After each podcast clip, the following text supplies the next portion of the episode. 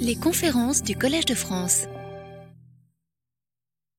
Bonjour à tous. On va, on va commencer cette deuxième séance, s'il n'y a pas de questions sur le, sur le cours précédent. Donc, la, semaine dernière, on s'était arrêté donc, sur l'étude de- d'équations de, de master equation dans un espace d'état fini que j'avais écrit de cette façon. Donc, je rappelle que ça, c'était un objet de Rn. N, je ne sais plus comment j'avais noté. Rn sûrement. Bon. Donc un objet de Rn et on a une condition initiale. Donc tout ça c'était des équations qui sont vraies dans euh, le temps, enfin l'intervalle de 0 plus l'infini ouvert oméga, croix oméga, donc ça c'est dans oméga. Donc oméga est un ouvert sur lequel on avait fait des, hypothèses, il y avait des conditions d'intériorité du, du flot F. Et donc on avait vu une notion de solution monotone que je vais rappeler. Donc on avait dit qu'on avait U continu.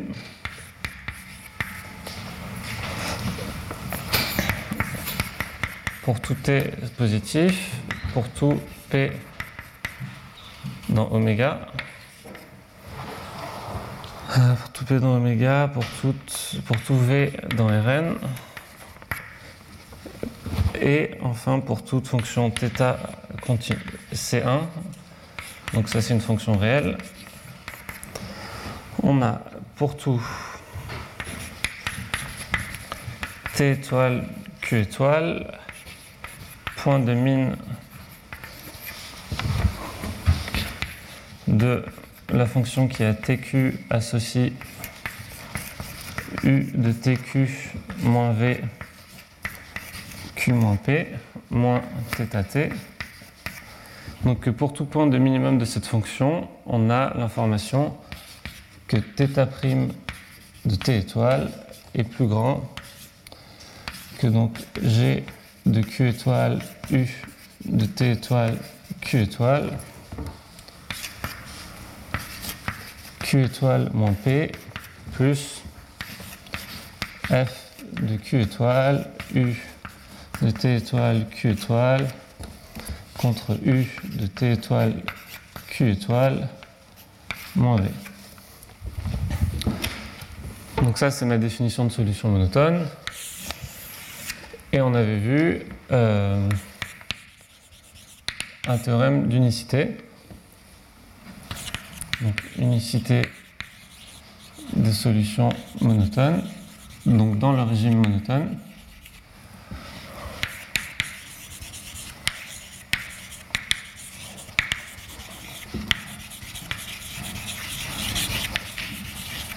Je vais également rappeler donc, ce que j'appelle le régime monotone.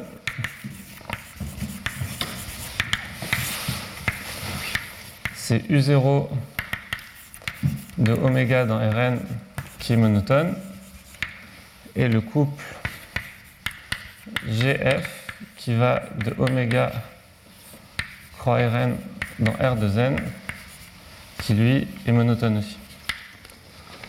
Donc sous ces hypothèses, on a vu qu'on a unicité des solutions, euh, des solutions monotones. Et donc ce qu'on va voir ici, c'est un résultat de... On va commencer avec un résultat de stabilité.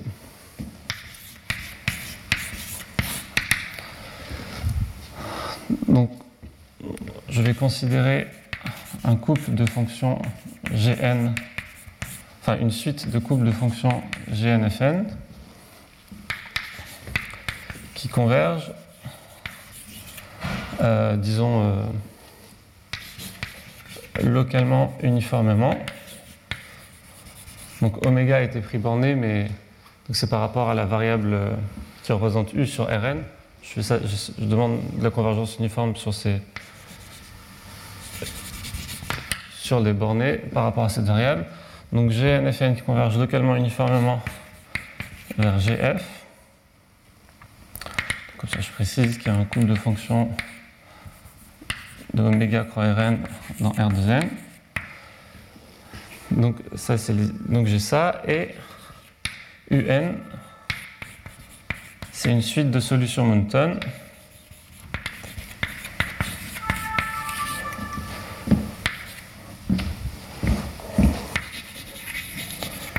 associées à GNFN. C'est-à-dire que UN est solution de l'équation qui est ici quand j'ai remplacé F par Fn et G par Gn. Donc UN suite de notions associées. Et la dernière hypothèse, UN converge uniformément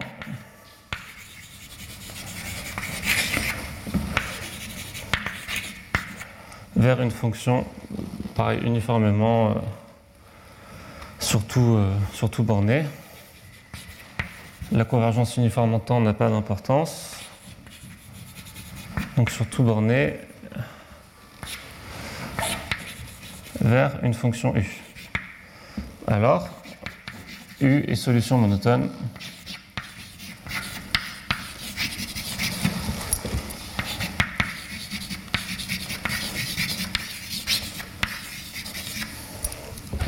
de, la master equation.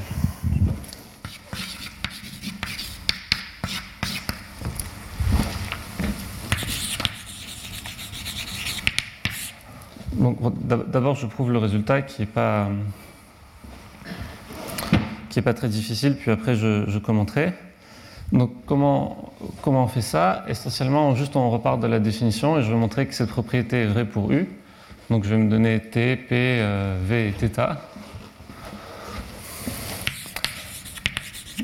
Donc soit T strictement positif, euh, V dans Rn, P dans oméga, θ qui est une fonction C1, et euh, T étoile, Q étoile, ah pardon, évidemment j'ai encore oublié. Ici, c'est un point de minimum strict. Hein.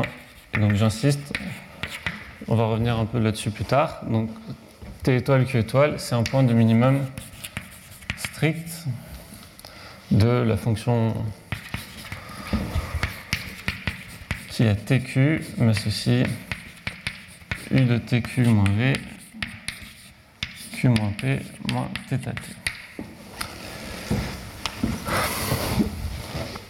Et donc, la question, c'est euh, je, je, vais pouvoir montrer que j'ai l'information ici qui, qui, va être vérifiée. Donc, le, évidemment, la chose, pourquoi ce résultat n'est pas très compliqué, c'est parce que je, je me donne l'existence de U. ok? Je sais qu'il existe, c'est l'hypothèse qui est là, et donc euh, U est continu, je peux considérer un point de minimum, donc le minimum strict de cette fonction sur cet intervalle. Enfin, c'est cet espace.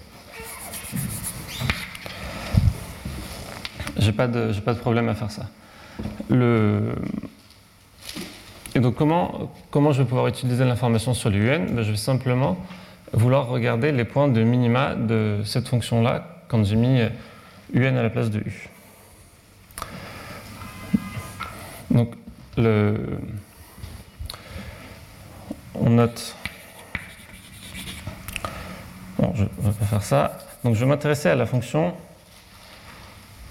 qui, à TQ, m'associe UN de TQ moins V, Q moins P moins θT. Donc cette fonction-là, j'aimerais pouvoir donc, considérer le point de minimum et utiliser le fait que UN est solution monotone de l'équation euh, modifiée par GNFN mais, euh, mais a priori, je vais pouvoir seulement avoir un point de minimum de cette fonction. Or, j'ai de l'information qu'au point de minimum strict.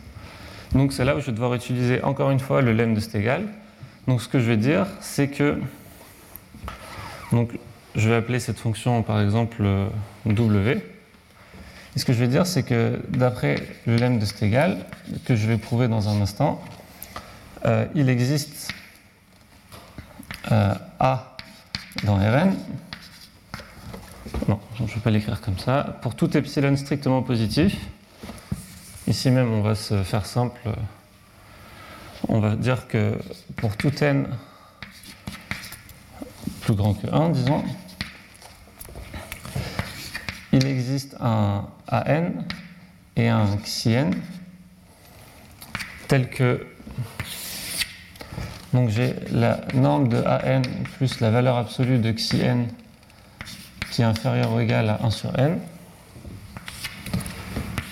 et la fonction qui a TQ m'associe W de TQ plus ANQ plus XIN fois T, cette fonction-là a un euh, minimum strict. Pourquoi tu veux invoquer ces gars qui ont dimension finie là Plus tard, il y aura besoin de. Je ne sais, pas- je sais pas comment le nommer. Je suis d'accord que C'est de la perturbation de l'optimisation. je suis d'accord, c'est de la perturbation. Fini, ça se démontre euh, tout seul. Le même de Stega, il a, il a besoin de faire une démonstration un peu plus sophistiquée en dimension infinie. Certes, mais c'est juste un problème de nomenclature, je dirais. Je ne sais, pas- je sais pas comment ça s'appelle en dimension finie. Ça ne s'appelle pas parce que c'est classique. Ok, bon, très bien. Du coup, euh, donc, euh, d'après le. Et, et après, plus tard, on s'appelle en dimension infinie. Voilà. Et tout le but est de faire le cas simple et de dire que le cas compliqué, j'ai Et pareil. est exactement pareil. Donc, je, je prends un point de minimum strict et je vais l'appeler évidemment TNQN. Et donc, en ce point-là, qu'est-ce que j'ai quand j'utilise le fait que UN est solution monotone? Donc, le, mon θ, mon nouveau θ, c'est le θ qui était là, d'accord, que- auquel j'ai enlevé euh, moins xi nt. Donc, ce que je vais avoir, c'est que θ' de Tn moins xi n, c'est la dérivée de mon nouveau θ. Donc que ceci est plus grand. Donc on commence avec le, le G qui n'est pas perturbé. Donc je vais avoir Gn de Qn Un de Tn Qn. Ça évalué contre Qn moins P plus. Donc j'ai le Fn de Qn Un de Tn Qn. Donc là, contre, j'ai donc le UN encore une fois de TN QN moins V, et donc juste, bon, c'est pas un signe près, c'est pas très important, mais c'est un moins AN. Qui vient du fait que quand je rajoute cette perturbation ici, euh, je peux toujours euh, la rajouter dans le W, ça me fait seulement apparaître une constante qui manque, qui est quelque chose en produit scalaire de AN contre P qui, qui dépend ni de T ni de Q, donc qui, qui change rien à cette histoire. Donc ça, c'est ma relation. Et évidemment, si j'arrive à passer à la limite euh, n tend vers l'infini là-dedans, il, faut, il faut simplement montrer que Tn, Qn vers T étoile, Q étoile. D'accord? Puisque si Tn, Qn tend vers T étoile, Q étoile, θ est est C1, donc je ne vais pas avoir de souci pour passer à la limite ici. Lui, il va tendre vers 0. Le AN va tendre vers 0. Et je vais donc me retrouver avec euh, pile l'information que je veux. Donc je suis ramené à la question, c'est simplement est-ce que TNQN converge vers T étoile, Q étoile? Et donc la réponse est oui, essentiellement car T étoile, Q étoile est un point de minimum strict. Donc comment on voit ça? Euh, Alors, on sait que pour tout n, TNQN, il appartient à l'intervalle de temps 0t croix oméga, donc qui est un compact. Donc quitte à extraire une sous-suite, euh, TNQN, ça, ça va converger quand n tend vers l'infini vers un certain t bar q bar. Ce qui me reste, donc, donc maintenant, pourquoi est-ce que t bar q bar égale à t étoile q étoile? Bon, c'est trivial, mais on peut le marquer quand même. Par définition, j'ai forcément que un de tn qn moins v euh, on, va mettre le an directement ici, donc plus an qn moins p moins θ de tn plus xi n tn. Donc par définition de ANTN, ça c'est forcément plus petit, donc j'ai une inégalité stricte qui n'a pas d'importance, à euh, la même égalité en prenant euh, un de, de t, q, moins v, plus a, q moins p, moins θ t, plus, pardon, ici c'est un an, plus xi nt. Et donc, qu'est-ce que je vais faire? C'est que dans cette relation, je peux passer à la limite. Et je vais me retrouver avec U de T bar Q bar. je rappelle que U, UN converge uniformément vers U. Donc, U de T bar Q bar. Lui, va disparaître. Q bar ici, moins θ de T bar. Et ici, je vais me retrouver avec simplement U de TQ moins V, scalaire Q moins P, moins θT plus XINT. Et donc ça, ça va m'entraîner comme... Euh, je vais le marquer là comme, euh, comme euh, t, étoile q étoile est strict, ça va m'entraîner que t bar q bar est égal à t étoile q étoile. Donc le résultat, il est simplement obtenu en passant à la limite dans la relation euh, ici, étoile. Donc ce résultat fait, fait clairement apparaître que j'ai besoin de, cette hypothèse de minimum strict. Si je ne l'ai pas, si je considère simplement des points de minima, qu'est-ce qui va se passer quand je vais vouloir avoir besoin de stabilité? C'est que, c'est que je ne vais pas pouvoir garantir que la relation va être vraie pour tous les points de mine. Je vais pouvoir simplement garantir que la relation va être vraie pour les points de mine que je, peux obtenir comme limite de, points de minima, qui n'est pas forcément euh, suffisant euh, général. Donc ce petit, euh, ce petit ajout de strict a de grosses importances pour la stabilité. À quoi ça sert la stabilité Essentiellement, parce qu'on pourrait dire, bon, peut-être que je peux faire autrement, essentiellement ça va être fondamental pour des questions d'existence. J'en parlerai un peu plus tard, mais comment dire, le, schéma type pour, euh, pour trouver l'existence de solutions à l'équation là-bas, c'est de considérer euh, des versions peut-être un peu plus régulières de Gn et Fn pour lesquels je vais pouvoir avoir des résultats d'existence, par exemple en utilisant la méthode des caractéristiques ou, même simplement avec la méthode que je vais vous montrer plus tard. Et ensuite de passer à la limite euh, en GNFN. Et donc si je n'ai pas de résultats de stabilité, je ne pourrai pas avoir de l'existence. Donc cette propriété de, stabilité, euh, enfin, je, pense qu'elle est très importante, en tout cas j'y tiens. Et donc j'ai besoin de ce strict, je ne peux pas faire autrement. Et donc pour, construire des points de minima strict, j'ai besoin de, donc de, lemme d'optimisation approchée, donc en dimension infinie et de lemme de Stégal. En dimension finie, euh, le, cours peut-être, mais j'ai besoin de pouvoir faire ça. Et en particulier, donc maintenant, ce que je vais vouloir faire, c'est généraliser tout ce qu'on a fait enfin, la dernière fois sur ces équations en, espace d'état fini au master equation en dimension infinie. Et on va voir que tout, se passe à peu près pareil que l'argument clé, c'est est-ce que je peux avoir une version de ce lemme de Stegall en dimension infinie Donc c'est un, interlude avant de passer à la généralisation en dimension infinie. Euh, regardons ce résultat euh, d'optimisation perturbée.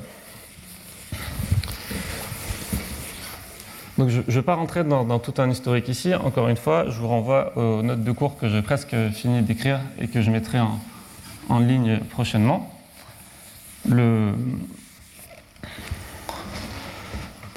Il, y a, eu de nombreuses contributions sur ce sujet, euh, de Bourguin par exemple.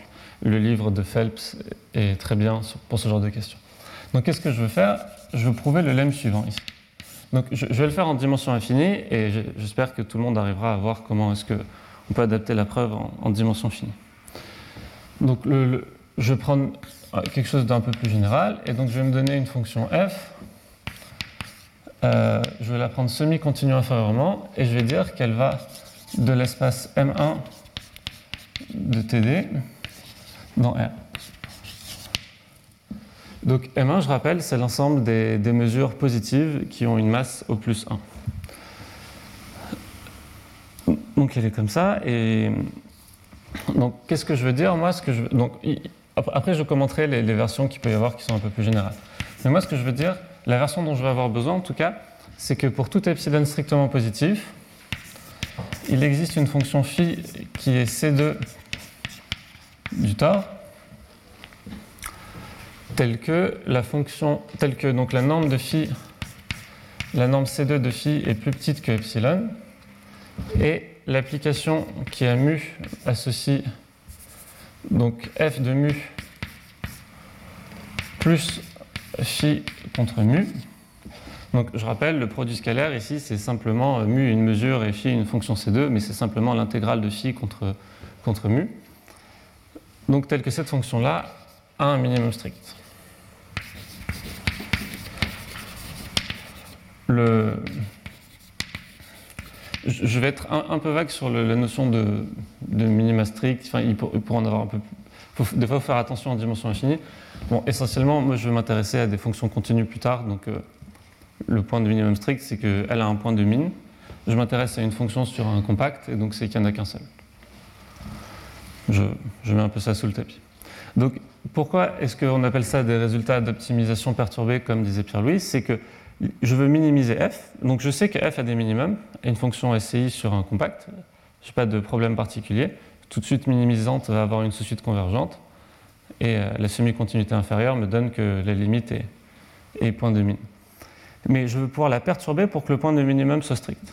Donc c'est une idée qui est assez, euh, naturelle de dire que je, je vais simplement pouvoir la perturber par des perturbations linéaires. D'accord? Donc si vous n'avez pas de chance que votre fonction elle a deux points de minimum qui sont comme ça, l'idée c'est que si vous faites une petite perturbation linéaire de la fonction, il y en a un qui va descendre un peu et l'autre qui va monter. Donc vous allez en avoir plus qu'un.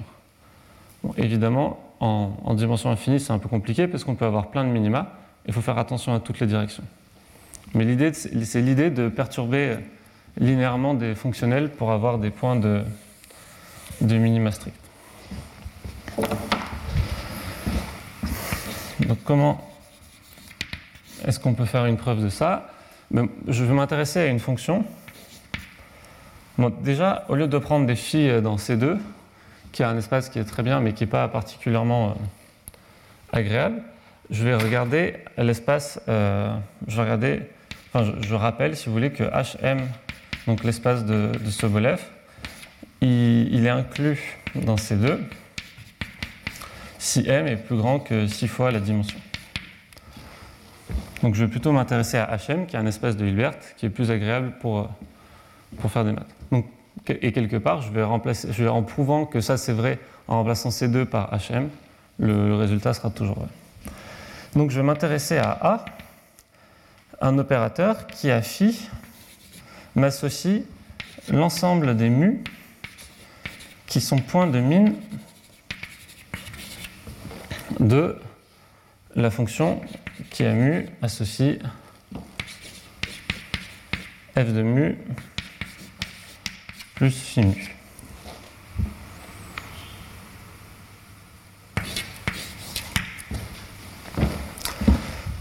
Donc ça c'est mon, mon A.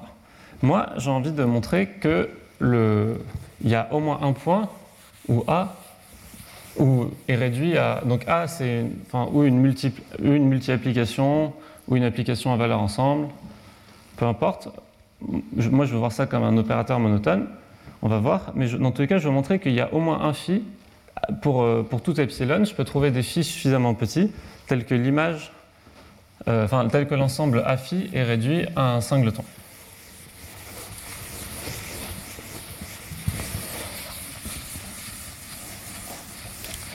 Donc qu'est-ce que je veux faire? En fait, on va montrer que moins A est un opérateur qui est cycliquement monotone.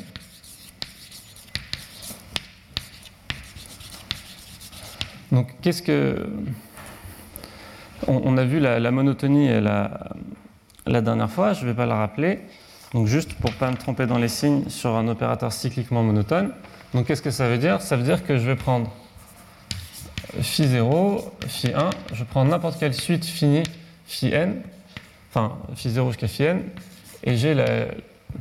C'est une suite qui boucle si vous voulez. Le nème terme c'est le 0, et pour tout i, je vais prendre un mu i qui appartient à moins A de phi.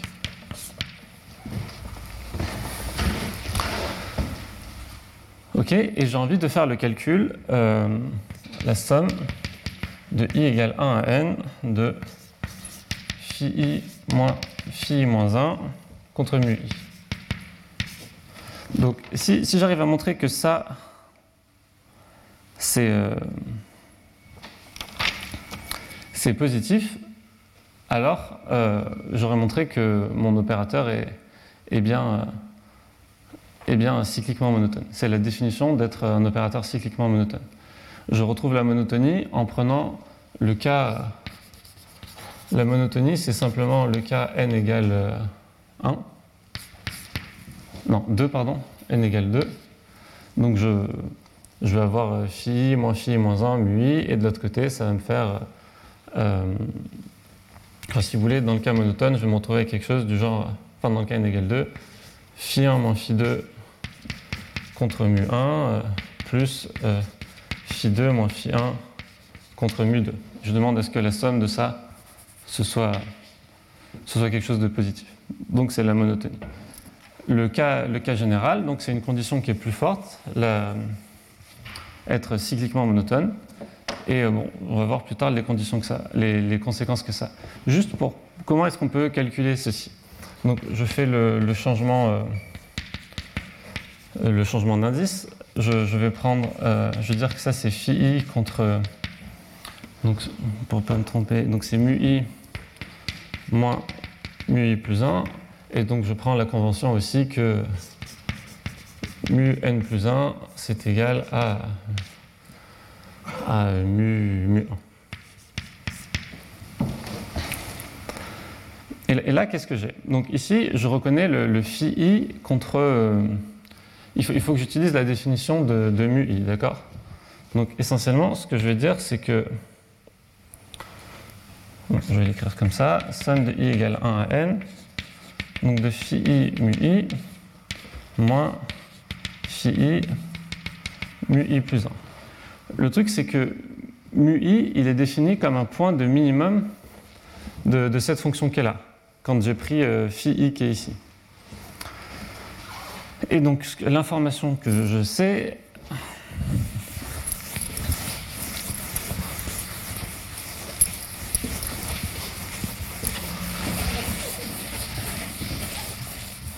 c'est que pour tout i,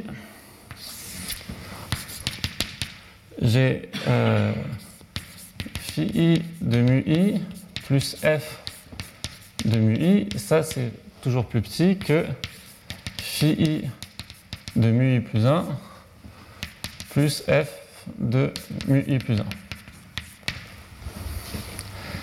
Et donc, quand je fais la différence des deux, ça va me dire que ça, c'est plus petit. Pardon. Ok. Excusez-moi, j'ai oublié que les mu i étaient dans moins. Enfin, c'était dans moins l'ensemble. Donc, ce que j'ai, c'est ça. C'est moins celui-ci. Et ici, j'ai un moins aussi. Et donc, ce que je me retrouve, c'est que phi i de mu i moins phi i de mu i plus 1. Et donc ici j'ai des moins, pardon. Je vais faire passer le, ce f de l'autre côté. Et donc ce que je me retrouve, c'est que ça, c'est plus grand que la somme de i égale 1 à n. Donc, pour pas qu'il y ait d'erreur de signe, même si au final le résultat est bon, c'est f de moins mu i moins f de moins mu i plus 1.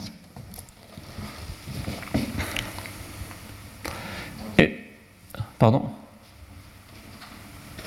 Non. Et donc ça, ça fait 0, parce que c'est une suite qui boucle. Donc mon opérateur est bien cycliquement monotone. Là, je, vais peut-être être un peu plus précis. A, j'ai défini un opérateur de Hm dans l'ensemble des mesures.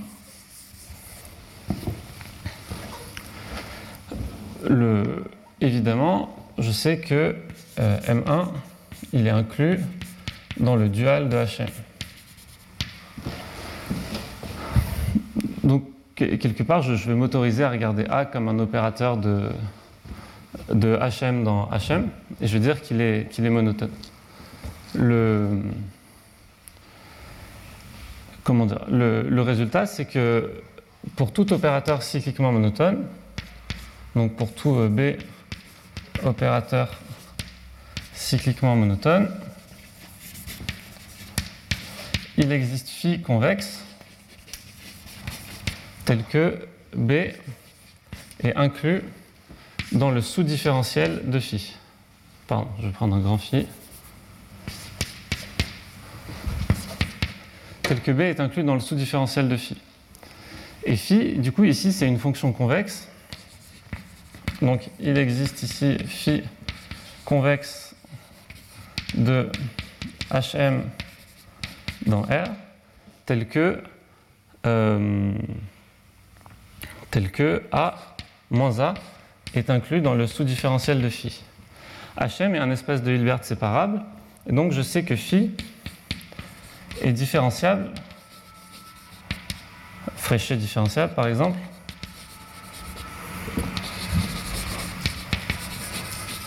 en un ensemble de points denses.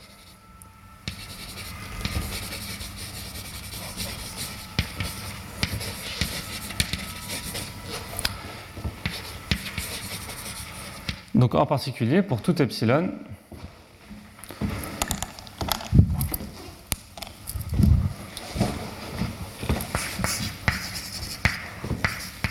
donc pour tout epsilon strictement positif, il existe phi dans Hm tel que la norme de phi est plus petite que epsilon et euh, le sous-différentiel de phi est un donc le sous-différentiel de grand phi en petit phi, ça c'est un singleton. Je ne sais pas comment on va le noter. Donc le résultat est vrai, puisque à cette, en ce point où le sous-différentiel de phi est un singleton, nécessairement A, comme il est inclus dans le sous-différentiel, il peut, il peut contenir qu'un seul élément.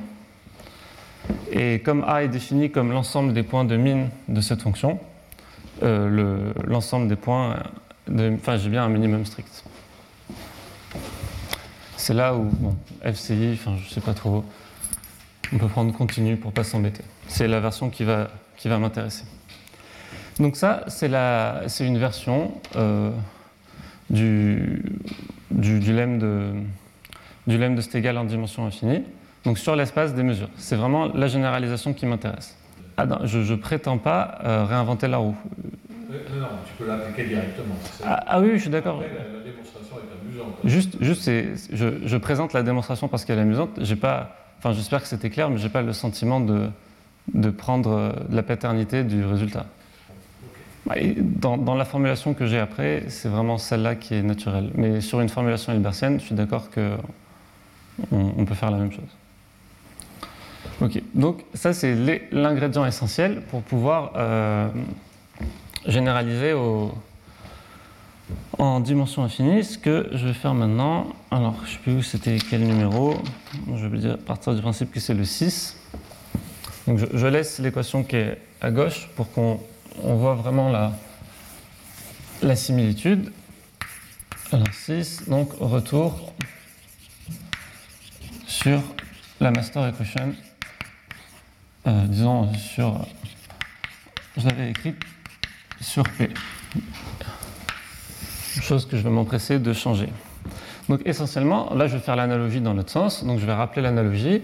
Donc j'avais dit que donc GI de QU, ça je vais vouloir le remplacer maintenant par FM de X moins H de X gradient X de U plus sigma Laplacien X de U et mon FI de QU, lui, encore une fois signes, c'est moins la divergence de la dérivée du Hamiltonien par rapport à sa deuxième variable.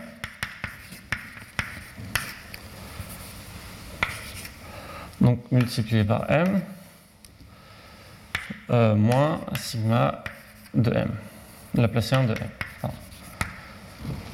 Et donc je rappelle qu'ici, la, la, variable, le i qui était l'indice, donc le, choix de ma composante dans Rn, maintenant ça va devenir une variable d'espace. Donc j'ai un lien entre i et x qui maintenant est sur le tor. Q qui était dans oméga, ça va devenir m, qui est une proba. Et euh, c'est tout, je pense. Donc le, je, je, vais, quand je dis que je m'empressais de changer l'ensemble des mesures de proba, c'est la même façon que ici, je n'ai pas voulu écrire l'équation qui est là sur, euh, sur le sur l'ensemble des, des, probas sur de, à, à, n éléments, mais j'avais dit je vais regarder l'ensemble des, des probas à n plus 1 éléments, ou alors l'ensemble des mesures à n éléments qui ont, euh, qui ont une masse au plus 1. Donc ce que je vais faire, c'est que je vais vouloir écrire la master equation sur, je vais remplacer euh, l'ensemble des mesures de proba par l'ensemble des mesures de masse 1. Ça n'a vraiment que, que, très peu d'importance. J'avais commencé en écrivant sur l'espace des mesures de proba, puisque c'est comme ça que la plupart des gens écrivent les master equations. Mais essentiellement, dès que je vais pouvoir définir le f qui est là sur l'ensemble des mesures, je n'ai pas de souci de définition, puisque ici, ça c'est bien défini pour n'importe quelle euh, mesure. Et ça en particulier, ça, ça génère un flow qui est à masse constante pour les mesures positives, enfin qui est à masse constante, en et qui, qui, préserve la positivité. Donc, euh, étant donné une mesure dans M1, elle va évoluer avec euh, une équation de ce type-là, donc elle va rester dans, dans M1. J'ai pas de souci particulier là-dessus.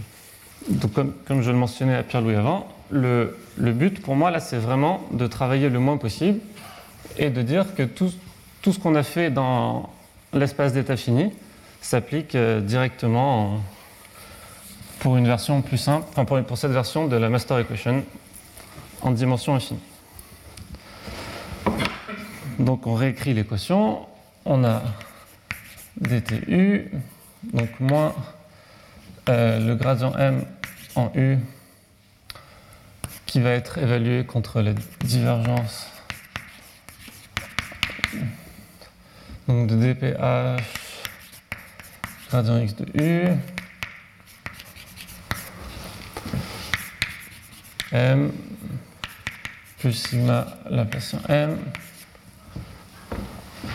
euh, moins sigma Laplacien x de u plus h de x gradient x de u égale f de m et de x.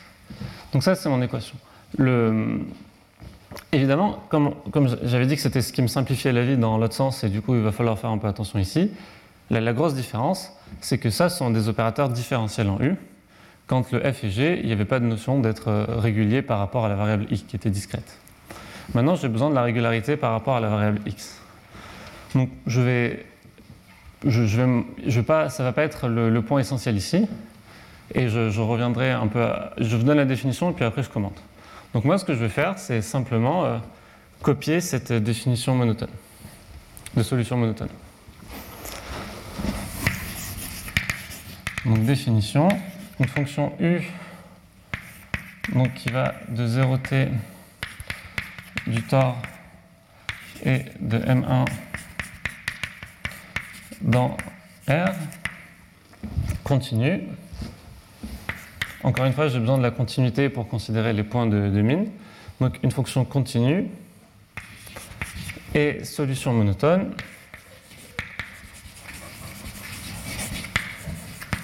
Si, euh, alors, donc je vais commencer en disant donc pour la régularité, que pour tout t, m, u de tm, enfin la, dépendance de u par rapport à x, c'est c2. Et donc ça, c'est la partie régularité. Et, maintenant, je me, je me coltine l'équivalent. Donc le t, il ne bouge pas. Donc c'est pour tout t strictement positif. Donc le P dans oméga, il va devenir un nu dans M1. Donc pour tout nu dans M1. Le V dans Rn, il va devenir un phi. Donc là, je vais le prendre C2 pour les mêmes raisons qu'ici je suis dans C2. Pour, euh, je vais devoir avoir besoin de prendre le Laplacien de phi. On va le voir. Donc j'ai phi C2 et θ C1, ça, ça bouge pas. Et T étoile, Q étoile, point de minimum strict de, alors de la fonction qui à TQ m'associe U de T, pardon, TQ. Ah, Qu'est-ce que je dis? Tm, point de minimum strict de la fonction qui à Tm m'associe U de Tm moins phi contre M moins nu moins θt. Donc pour tout point de min de cette fonction, j'ai θ't qui est plus grand que euh, donc mon f de m étoile, donc θ, pardon, prime de t étoile, f de m étoile, moins h, donc gradient x de u au point t étoile, m étoile, comme ça, plus sigma de Laplacien x de u t étoile m étoile. Donc ça, c'était la partie en G d'avant. Pardon, j'ai oublié de la mesure. Donc évidemment, j'intègre ça contre la mesure m étoile moins nu. Et ici, je vais regarder le, le, le, terme qui reste. Et donc, si je ne me trompe pas dans les signes, ça va me faire un moins divergence de dph, donc gradient x de u, t étoile, m étoile, m étoile, euh, moins sigma Laplacien m étoile, et ça, je multiplie avant d'intégrer contre la fonction test qui doit être u de t étoile point m étoile moins phi. Donc ce terme-là, si vous voulez, comme la dernière fois, je le comprends en faisant les intégrations par partie. Donc le, produit scalaire, c'est l'intégrale. Le moins div, je vais venir, ça va me faire un grade de u moins grade de phi contre le dph. Et le, le Laplacien qui est ici, ça va simplement me faire euh, Laplacien de u moins Laplacien de phi contre m étoile. Donc ça, c'est ma définition. Euh, remarque en particulier sur la régularité. Donc maintenant qu'on a écrit la définition, c'est peut-être un peu plus clair de quelle régularité est-ce que j'ai besoin sur U. Quelque chose qui vient de la nature même de la master equation, c'est que le, le, terme en sigma laplacien x de U contre m étoile, il va, il va se simplifier, d'accord? Parce qu'il est ici, et là j'ai un signe moins, donc il est là. Donc au final, les termes qui me restent, j'ai bien un sigma laplacien x de U, mais contre nu, et un euh, sigma laplacien, ça va être de m, enfin de, de, phi, mais le phi, bon, je, le prends en régulier, je n'ai pas de souci. Le, donc le premier point, les, si vous voulez, les sigma laplacien x de u m étoile se simplifient.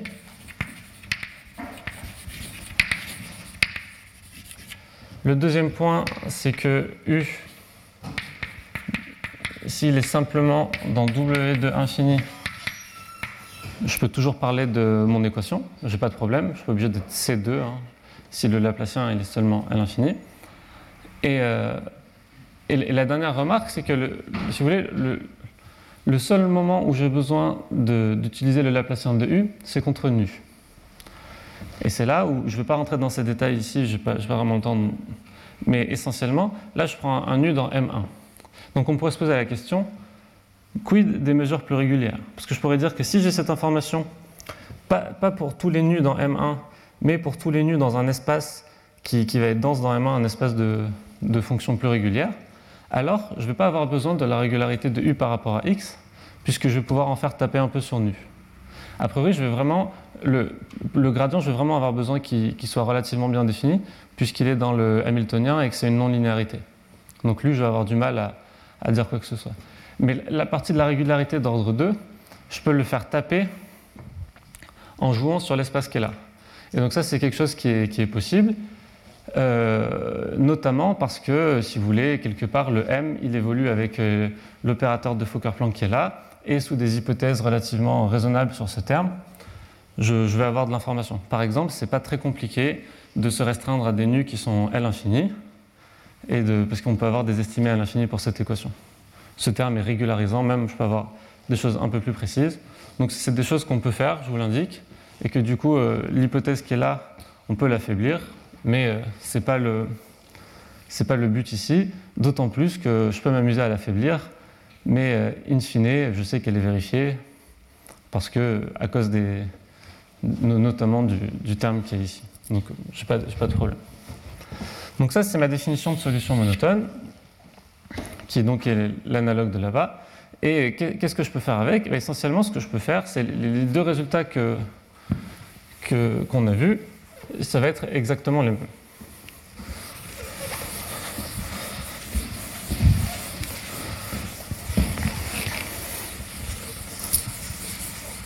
Et maintenant, je peux effacer ça, comme ça. Je vais avoir, tout est fait, le formalisme avec les produits scalaires pour l'intégrale. La vie est bien faite, les preuves vont être exactement les mêmes. Le, seul truc qui changeait vraiment, c'était l'utilisation de ce résultat d'optime perturbé, qui ne va pas poser de problème particulier. Après, il faut faire attention, évidemment, comment on, formule les, résultats. Donc, je, vais d'abord rappeler que le régime monotone, ici, c'était euh, H convexe. Donc, H, c'est un H de X et P. Donc je dis qu'il est convexe en P. Et euh, j'ai un f qui va de M1 dans, les fonctions continues, qui est monotone,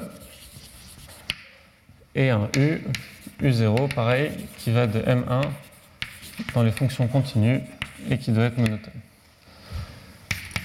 Donc le théorème, dans le régime monotone, euh, il existe au plus une solution monotone.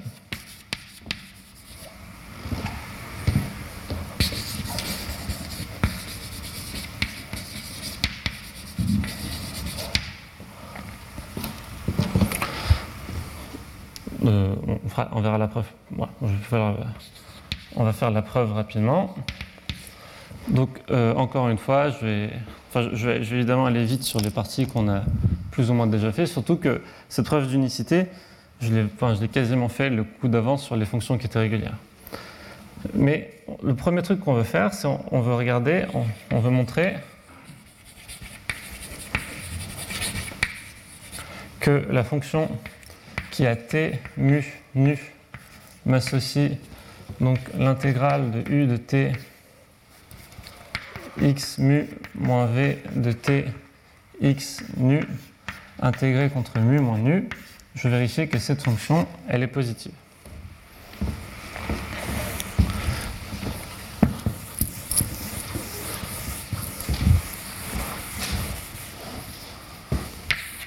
Donc je vais supposer que c'est faux.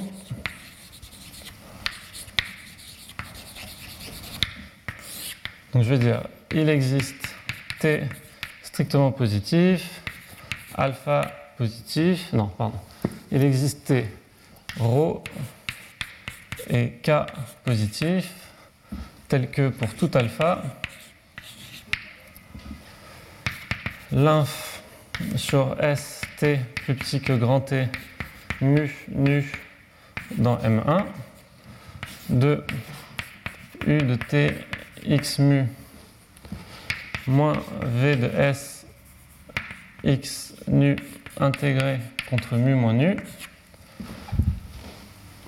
euh, plus alpha t moins s au carré plus rho t plus s tel que cette fonction là l'inf, il est plus petit que moins k, qui est strictement négatif. Donc, encore une fois, on utilise égal pour avoir, euh, en perturbant, je vais construire un point de mine strict.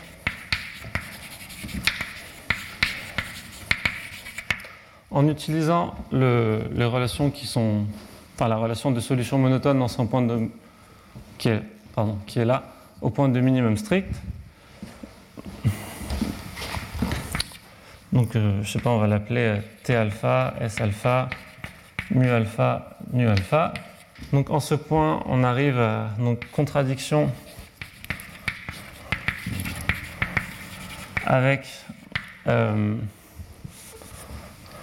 contradiction de T alpha, S alpha strictement positif grâce aux relations, euh, je sais pas, étoiles, MON. On va l'appeler la relation MON.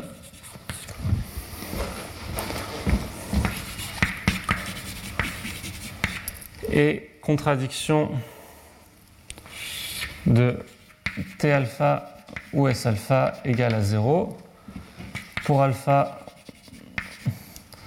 assez grand.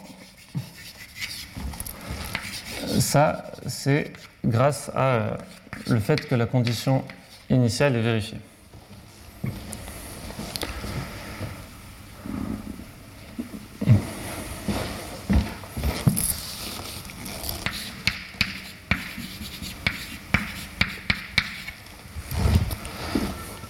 Donc c'est exactement les mêmes arguments que la dernière fois. Je ne les reprends pas.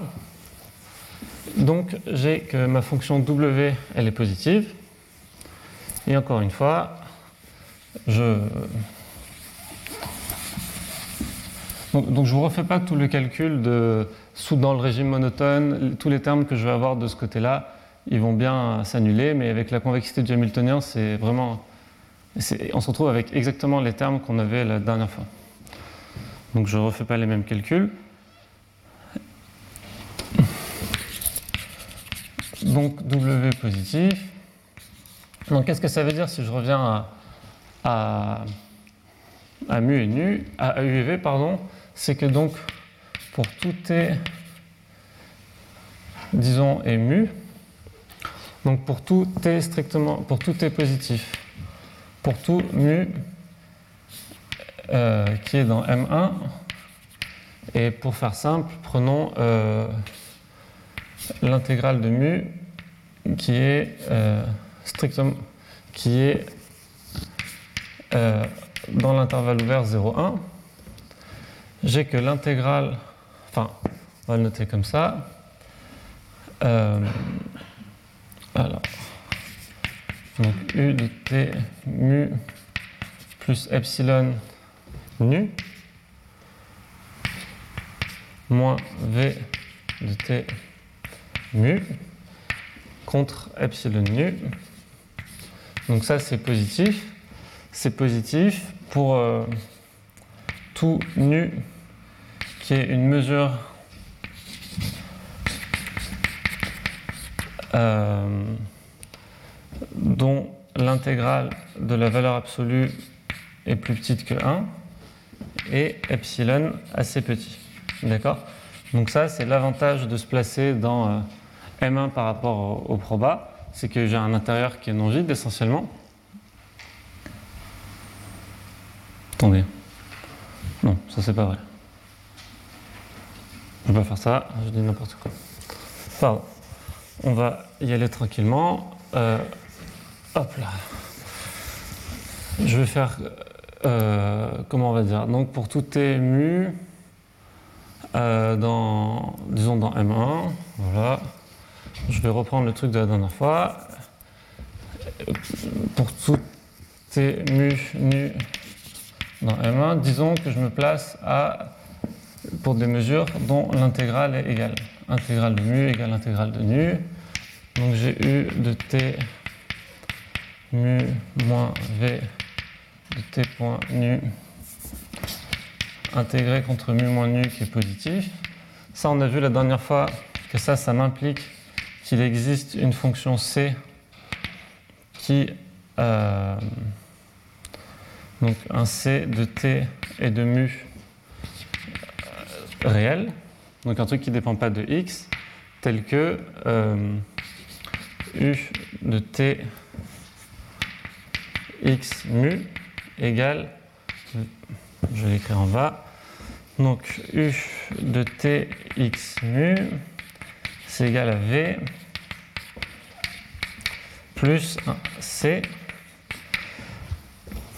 Donc ça c'est l'égalité des gradients qu'on a vu la dernière fois, qui ici va être vérifiée.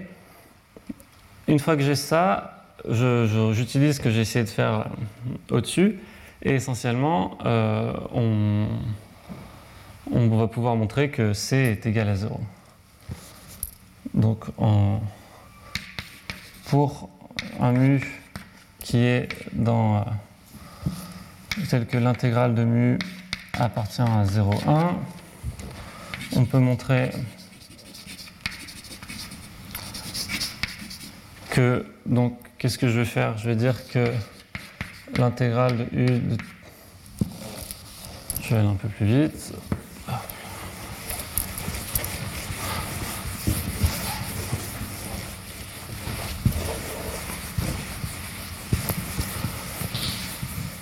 Alors.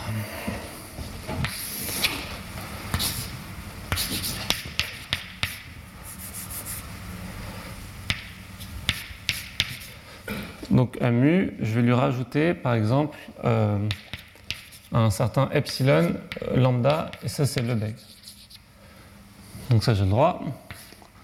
Donc je lui rajoute ça, et donc epsilon est assez petit pour que lui reste dans, euh, dans M1. Moins V de T point mu. Donc ça contre epsilon fois le beg, ça je sais que c'est positif. Et donc ça, on divise par epsilon, puis on fait tendre epsilon vers 0. Et donc ça, ça va me dire que C de T mu est positif. D'accord? Ici, quand je fais tendre le epsilon, celui-là s'en va. Enfin, je divise par epsilon, celui-là s'en va. Quand je fais tendre epsilon vers 0, je me retrouve avec U de T mu moins V de T mu.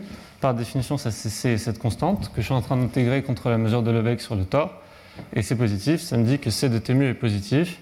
Par symétrie, ça me dit que C est égal à 0, donc U égale V. Ouf. Donc ça, c'est pour mon résultat d'unicité. Euh, pour finir, on va parler de stabilité. Donc la stabilité, il faut faire un peu plus attention essentiellement à cause de la, régularité par rapport à la variable x. Donc, je vous donne un résultat de stabilité et après, comme je vous ai dit, en, affaiblissant l'hypothèse de, régularité d'ordre 2 sur x, je peux, moduler un peu mes définitions. On a de la marge, mais je ne peux pas trop vous présenter tous les résultats. Donc j'en prends un. Et donc, ce que je vais dire, c'est que je prends une fonction, je prends deux suites de fonctions, hn et fn, qui convergent, euh, pareil, localement, uniformément vers euh, h, et, vers h et f. Et en fait, je vais même supposer que euh, dph n converge uniformément, pareil, localement uniformément, vers dph. J'ai besoin que la convergence soit dans C1 pour Hn. Donc j'ai ça et UN solution monotone associée et euh, donc là, enfin si vous voulez on peut l'écrire comme ça donc je pourrais l'écrire, on pourrait écrire dans un espace plus abstrait, mais pour qu'on soit bien, j'insiste sur ce point. Donc ça, ça converge. Donc U, son gradient et son laplacien convergent uniformément vers, enfin UN, gradient UN et laplacien UN, vers U, un certain U, tel que, ça, enfin, il existe une limite U, telle que UN, gradient XUN et laplacien XUN convergent vers U, grade U et la place en x de u. Alors, euh, u solution monotone de la master equation, de master equation pour H et F. Voilà. Donc, de la même façon que lui, c'était la même preuve que dans le cas en espace d'état fini. Ici, c'est exactement pareil. Je l'ai fait il y a une demi-heure, donc je ne vais pas le refaire. Le, voilà. J'insiste sur euh, cette, convergence. Cette hypothèse est, nettement plus difficile à vérifier que, que, celle d'avant. Il, me faut, donc, quand je vais, trouver des estimés a priori qui vont me servir à pouvoir passer à la limite et maintenir un. et comment dire, et trouver une. et trouver le. enfin, dire que je peux caractériser mon objet limite comme solution monotone de la master equation, je vais, je vais avoir besoin d'informations, donc non seulement sur le Laplacien x de u, mais sur euh, sa convergence, enfin sur des, je dois contrôler sa continuité à lui en m, d'accord? Donc là, quand je dis converge uniformément, c'est sur euh, les, ensembles de la forme 0t, croix le tort, croix les mesures. Avoir de l'information sur le Laplacien x de u, sur sa régularité par rapport à x, c'est pas très compliqué avoir des informations sur sa régularité par rapport à m, c'est plus subtil et il faut faire attention. D'accord? Donc c'est là où on peut, en ayant des, définitions un peu plus fines, on peut, on, peut, on peut gagner. Et typiquement, on peut gagner, on peut juste, on peut, on peut oublier lui, sa convergence uniforme par rapport à m. Mais pour faire ça, et de se concentrer sur celle-là, qui est plus facile à avoir, le gradient. Mais, euh, mais bon, enfin, difficulté, c'est dur de présenter dans, tous les cas. Euh, je n'avais peut-être pas mentionné là, le cas en espace d'état fini, mais j'insiste ici.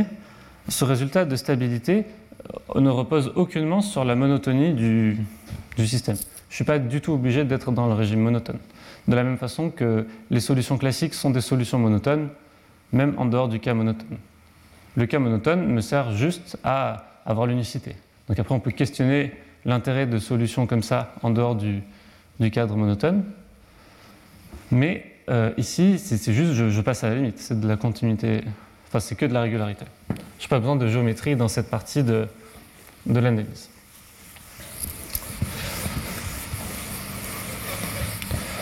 Donc je ne vais pas avoir le temps de, de vous faire toute l'existence de solutions de, de solutions de master equation. Euh, donc je vais, je vais simplement vous. Donc je vais quand même finir là-dessus. Cette euh, existence. Je, je vais me. Enfin, si vous voulez, il manquera toutes les pièces à mettre l'une après les autres à la fin, mais j'expliquerai rapidement comment on fait. Ça ne devrait pas être. Ça devrait pas être trop compliqué, non. Donc, euh, alors je vais commencer en espace d'état fini. Donc je vais revenir sur mon équation euh, sur oméga.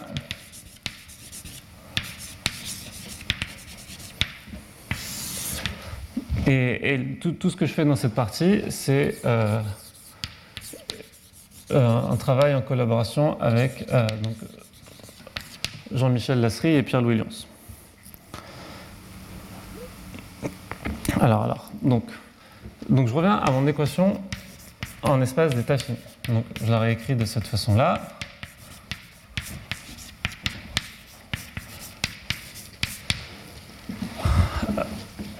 Voilà, ça c'est sûr.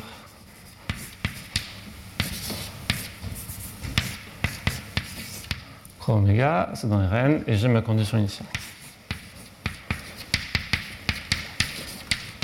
Le, point de vue que, je vais prendre et qu'on a pris, c'est de, de, se dire qu'au final, cette équation, si, je connaissais le f de q et de u, et le g de q et de, enfin, et celui-là aussi d'ailleurs, le g de q et de u, si je connaissais ces deux non-linéarités, cette équation est simplement une équation de transport. Et l'équation de transport, je sais que je peux la résoudre par la méthode des caractéristiques. Donc, euh, on peut y aller. Donc, je, vais marquer la méthode des caractéristiques. Donc, pour une équation, donc là, attention au signe. Alors, comment je vais écrire ça? Donc dtu, donc plus un certain v euh, de gradient x de u, ça, ça va être égal à un certain b. D'accord? Donc si je prends cette équation de transport avec une condition initiale, U, 0 euh, il ne bouge pas, c'est la même condition.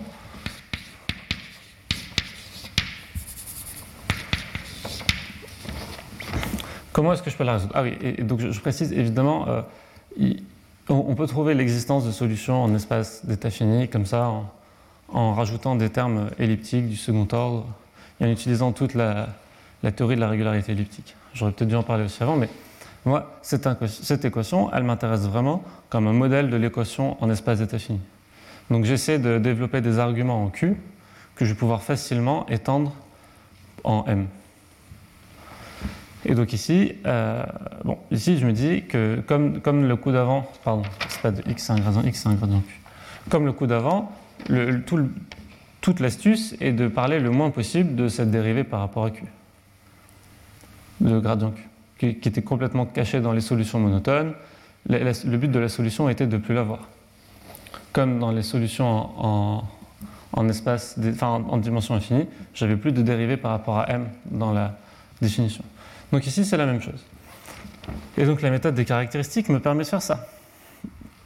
Et donc, on, va dire que U est solution, donc je vais remarquer la, solution de cette équation, je peux, étant donné V et B, et donc évidemment, je n'ai pas, pas du tout trouvé V et B ici,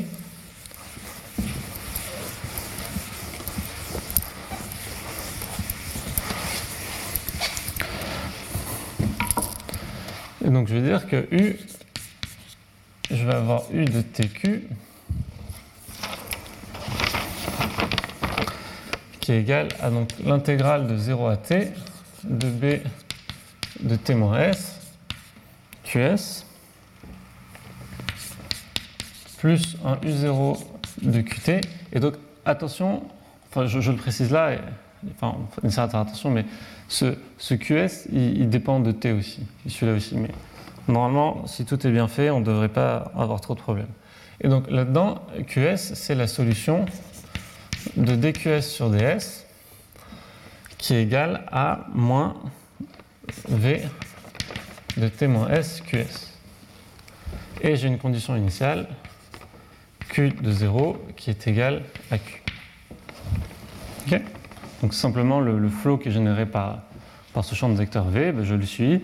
Le long de ce flow, je vais intégrer le, si vous voulez, le coût auquel je fais face, ou, la valeur, le, terme, simplement le terme de droite. J'intègre le long de la caractéristique. Donc ça, c'est ma solution U, il n'y a pas grand-chose à faire. Mais quelque part, si, si je connais B et V, bah dans cette définition, j'ai plus de dérivée par rapport à Q. Là, j'ai une dérivée par rapport au temps, mais c'est tout. Et donc moi, essentiellement, c'est ce que je vais faire. Enfin, ce que je vais faire, ce qu'on a fait. Donc, définition. U et solution. Donc on a appelé ça des solutions Lipschitz, et je vais rentrer dans un instant pourquoi. Donc U est solution Lipschitz de euh, la master equation si euh,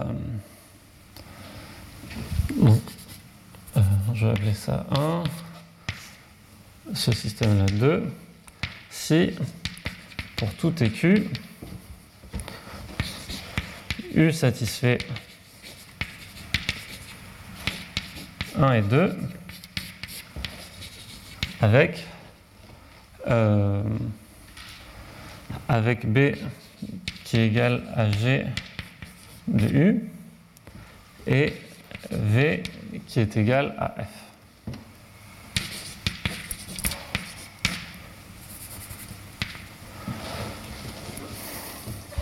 Je, vais rajouter que le...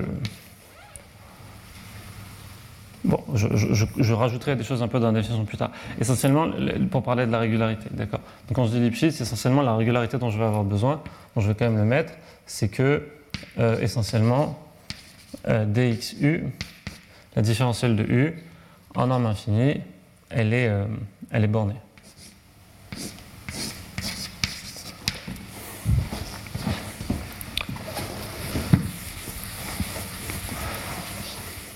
Donc pourquoi est-ce que j'ai besoin de cette régularité Lipschitz? J'ai besoin de cette régularité Lipschitz pour définir le flot. Le V qui est là, pour, que mon flow ici soit bien défini, il faut que lui soit bien régulier par rapport à Q. Et à la fin, lui, il sera bien régulier par rapport à Q, donc je vais faire des hypothèses sur G et F, mais il faut au moins que le U soit bien régulier ici. C'est le minimum, la partie qui est là. Donc je, vais avoir besoin de cette condition. Sinon, je vais si sinon je ne vais pas pouvoir parler des solutions de 2.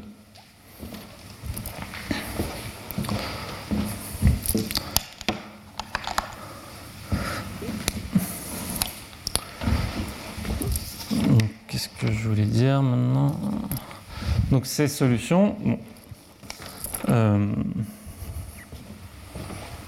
ah oui, peut-être juste un. Enfin, peut-être je vous refais la méthode des caractéristiques pour ceux qui ne connaissent pas. Mais l'idée de, la relation qui est là, c'est que je, vais écrire que U de TQ, c'est. Euh, donc je coupe mon intégrale en, deux si vous voulez. Je veux dire que c'est l'intégrale de 0 à epsilon de B de T moins S QS ds plus, et en faisant ça, le terme qui reste, donc l'intégrale de epsilon à t après un changement de, pardon, excusez-moi. Il manque le ds. Après un changement de variable en, s, ce que je vais me retrouver, c'est que c'est pile le u de t moins epsilon q epsilon. Et donc en, si vous voulez, vous, en, écrivant la dérivée, enfin, donc toujours pareil, je, je divise par epsilon et je fais tendre epsilon vers 0 et je me retrouve avec, euh, enfin, je me retrouve avec mon équation. Il n'y a, rien, a rien à dire de plus. Donc, je vais vous prouver, enfin, le, quel est l'intérêt de ces solutions? Donc, c'est qu'on peut avoir facilement un résultat d'existence. Donc, je vais prendre U0, G et F qui sont tous uniformément lipschitziens.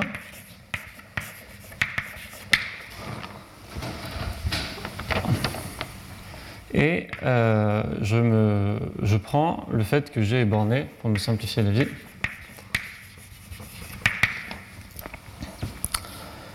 Donc ça, c'est mes hypothèses. Donc ma condition initiale est Lipschitz en, Q, et le, F et le G, bon, G est borné, ils sont relativement réguliers, ils sont Lipschitziens. Alors, il existe un temps strictement positif, t, tel que euh, il existe une unique solution Lipschitz U sur 0t. Et par ailleurs, si vous voulez, t ne dépend que de euh, dx u0 et après des constantes de Lipschitz de G et F.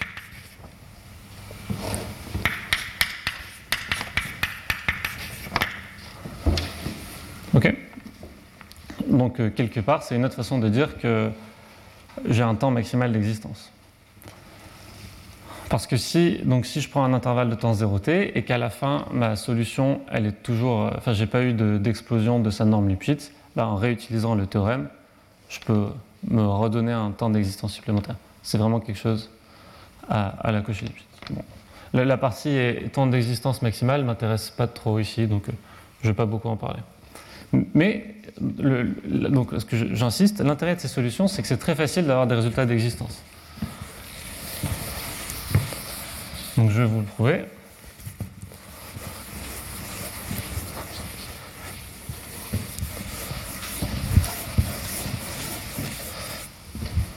Enfin, il n'y a rien de.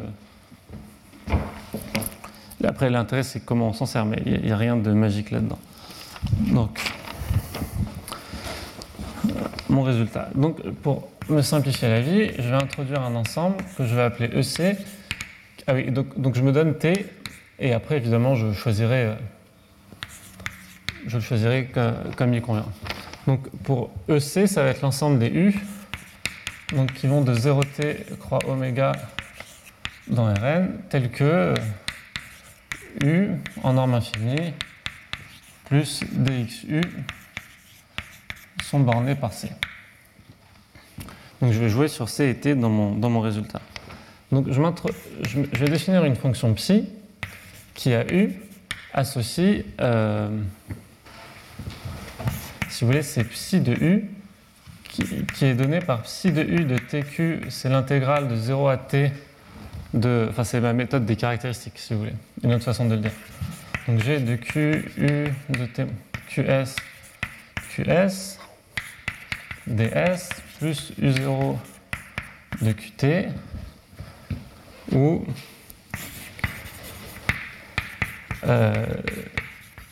DQS c'est égal à moins F de QS U de T moins S QS. Et euh, Q0 égale Q. D'accord? Donc psi, c'est l'opérateur qui prend le U, qui prend un U et qui va m'associer euh, la, méthode des caractéristiques quand j'ai pris euh, B et V de cette façon. Donc ce qui m'intéresse, c'est de trouver un point fixe de psi.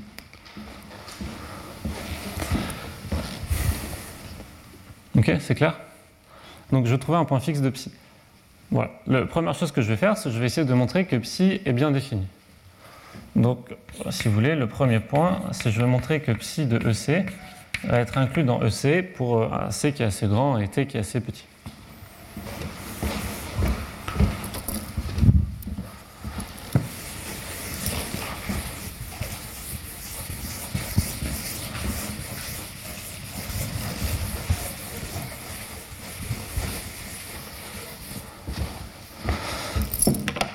Bon, le psi est borné par.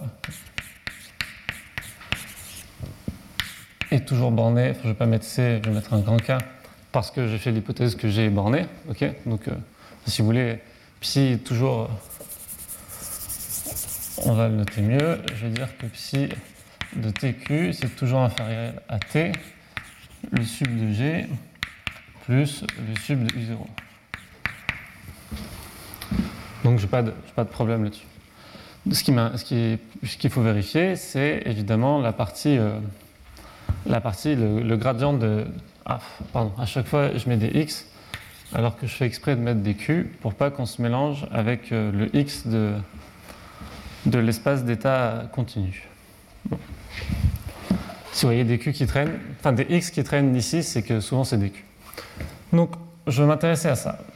Donc, ça, c'est l'hypothèse norme infinie gelée. Et moi, ce qui m'intéresse maintenant, c'est soit U dans le C, et je veux montrer, je veux m'intéresser à psi U de TQ moins psi de U de TP. Pour P et Q euh, dans oméga. Ah oui, donc, euh, pardon, j'aurais dû l'écrire, excusez-moi, je vais rajouter c'est que ici, évidemment, je, maintiens l'hypothèse que j'avais fait sur oméga, de conditions intérieures. D'accord? Donc je ne me souviens plus comment on l'avait noté, mais euh, oméga est stable par euh, le champ de vecteur euh, moins f.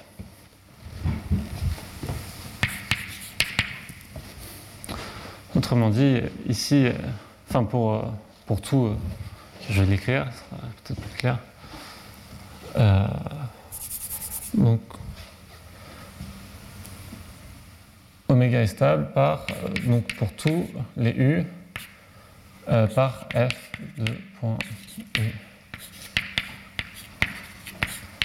C'est une condition assez forte sur f qui est vérifiée la plupart du temps, il n'y a pas de souci donc, quand je vais définir, le point que je veux faire, c'est que cette EDO, elle est bien définie, d'accord Cette EDO est bien définie, elle ne sort pas de oméga, je n'ai pas besoin de parler de temps de sortie. La trajectoire va rester à l'intérieur et euh, elle, est, elle, est, régulière, j'ai le théorème de Cauchy-Lipschitz, parce que U, il est, euh, il est dans EC. D'accord Donc F est Lipschitz, U est dans EC, donc tout ça c'est uniformément Lipschitzien par rapport à Q. Donc je n'ai pas de souci pour parler de la solution de cette, de cette EDO, peu importe la condition initiale et peu importe le, le U tant qu'il est lipschitzien. Donc je reviens ici, pardon. Donc ça, de face, par définition, si vous voulez, c'est l'intégrale de 0 à t de g de qs u de t moins s qs moins g de ps u de T-S PS ds plus U0 de Qt moins U0 de PT. Donc ici, évidemment, j'ai Q.S qui est égal à moins F de QS. si vous voulez, j'ai ce champ de vecteurs là, X point.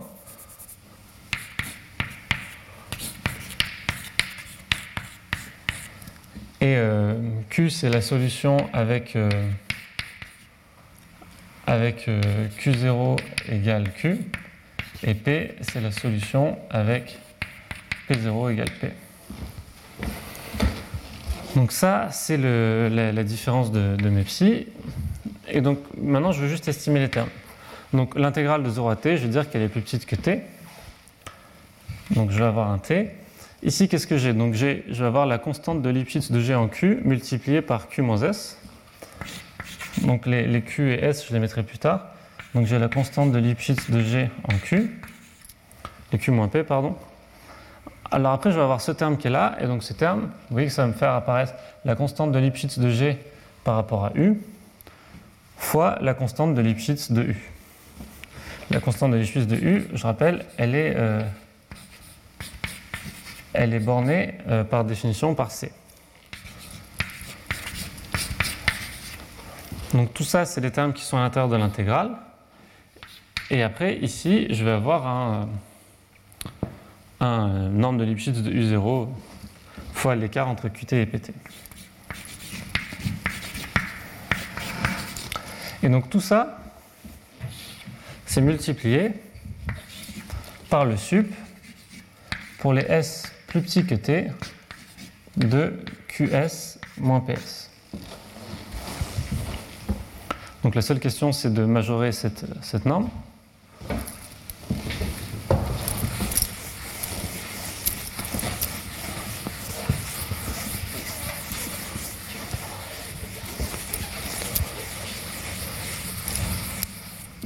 Donc là, on a que D sur DS de QS moins PS.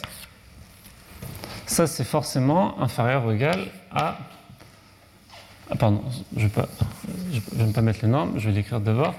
Donc ça, c'est F de PS U de T moins S PS moins F de QS U de T moins S QS. Et donc quand je passe en, norme,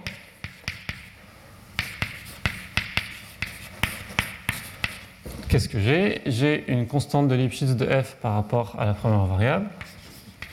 Donc dqf plus le même terme, euh, duf fois du, dqu. Donc duf fois dqu. Et donc tout ça, que multiplie QS euh, moins 1 PS. Donc tout ça est, borné. Donc euh, maintenant, si je remets mes, petits tous ensemble, si vous voulez, ça c'est plus petit que. Euh, bon, j'ai une constante de C. Ça, ça va m'impliquer que le sup de, de mes S plus petit que T de QS moins PS, d'après le lemme de Gronval, c'est plus petit que exponentielle d'une certaine constante. Si vous voulez, K, ça va être les constantes qui ne dépendent pas de C, et donc d'un K, euh, K fois C, euh, grand T, fois Q moins P. Donc ça, c'est la constante que j'ai ici, et... Euh, et donc là, je me reviens, donc en réutilisant cette équation qui est là, je trouve que dq de psi, lui, il est borné par donc grand T fois, euh, fois K, facteur de, on va l'écrire K fois C, disons, c'est pas exactement ça, c'est K1 plus C plus K, K1 plus C, comme ça, plus k fois l'exponentielle. Pareil ici, j'aurais pu l'écrire. C'est pas vraiment. C'est euh, k facteur de 1 plus c. Donc exponentielle k 1 plus c fois t. Voilà. Donc ça, c'est la constante de Lipschitz que j'ai à la fin. Ouf. Et donc moi, ce que je prétends, c'est que il existe C assez grand, tel que pour T assez petit, tout le bazar qui est là, c'est plus petit que C.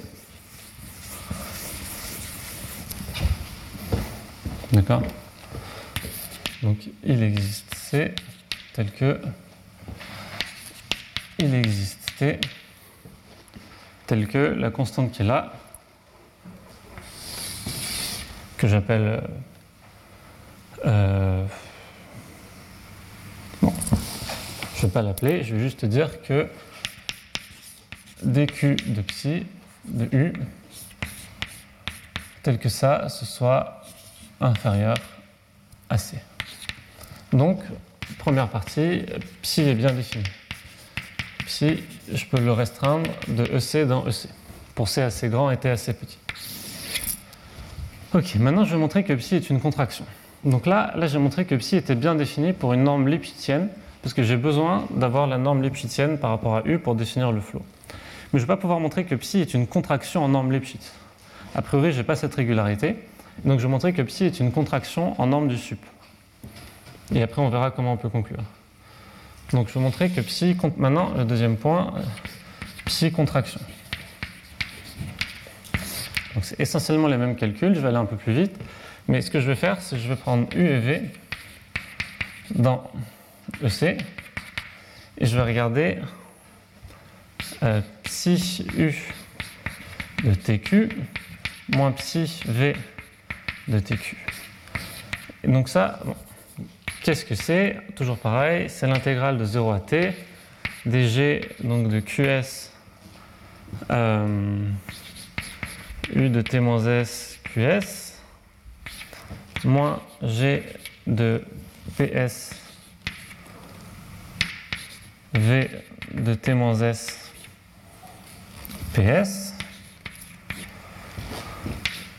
ds plus U0 QT moins U0 PT.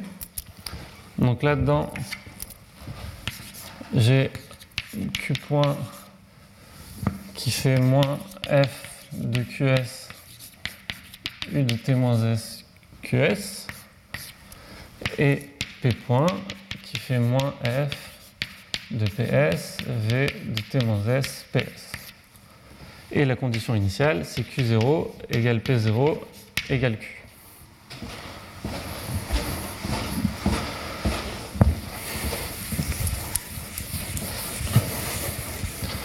Je vais faire exactement le même genre d'estimation que ce que j'ai fait avant. Donc le premier terme en G, normalement il me fait apparaître un terme de plus. Ce qui me fait apparaître, donc d'abord, c'est la, la, dérivée de G par rapport à Q fois la différence QS moins PS. Mais comme je n'ai pas le même U ici et là, le, terme qui va me faire apparaître en plus, c'est la dérivée de G par rapport à Q fois la norme du sup entre U et V.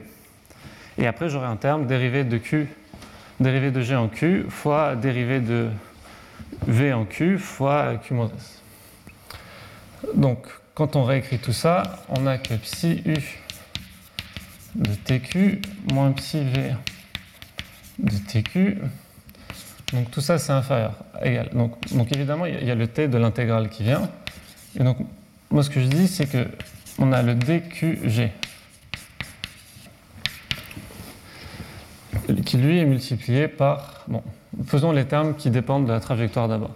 Donc j'ai dQg plus dQg. Euh, donc le, dx, le dQu c'est juste un c. Donc j'ai ces termes-là qui sont multipliés par le sup de QS moins PS.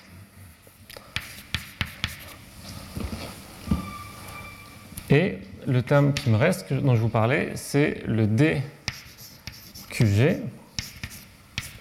fois le sup de U moins V. Donc c'est important, c'est lui qui va me donner la contraction. Et lui, il ne dépend pas de la trajectoire qu'il a.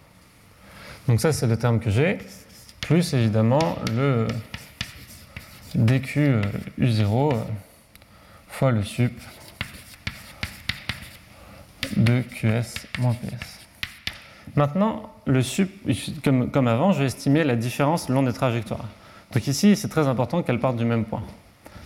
Toujours à cause de ce terme qui est en plus. Donc quand je prends la trajectoire qui est là, de la même façon, je vais avoir un dqf fois le q moins p, le, le duf fois la norme Lipschitz, pardon, la norme du sup entre u et v, et encore une fois, le duf fois c fois la trajectoire. Donc on y va un peu plus vite. Donc le d sur ds de qs moins ps, lui, il va être inférieur ou égal à donc dqf plus duf, pardon, ici c'est pas q, c'est u, duf fois c, donc tout ça que multiplie qs moins ps, plus le terme qui est du duf fois le sup de u moins v. Ok Je ne dirai pas à chaque fois comment on fait tout ça, mais juste j'ajoute des termes intermédiaires. On est d'accord. Ici, pour regarder la différence des deux G, je vais regarder le G de QU moins G de QV plus le G de QV que je fais apparaître ici. Et donc là, je vais avoir le sup qui vient, qui vient comme ça. Donc tout ça, c'est mes termes. Ici, je vais encore utiliser un truc du type Gronval. Si j'appelle cette quantité IS, par exemple, qu'est-ce que je vais avoir? Je vais avoir que I.S, en valeur absolue, enfin en norme, pardon, c'est plus petit que... Donc maintenant, le C, a priori, il, est fixé, d'accord? Enfin, il est fixé. le C est fixé. Et donc, je veux... Et ça, c'est une grosse constante. C'est un K fois I plus un K fois cette norme du sup euh, U moins V infini. Donc moi, ce que je vais dire, c'est que, enfin, juste au lieu d'écrire, au lieu d'utiliser Grandval sur I, on utilise Grandval sur euh, I plus, euh, I plus U moins V à norme infinie.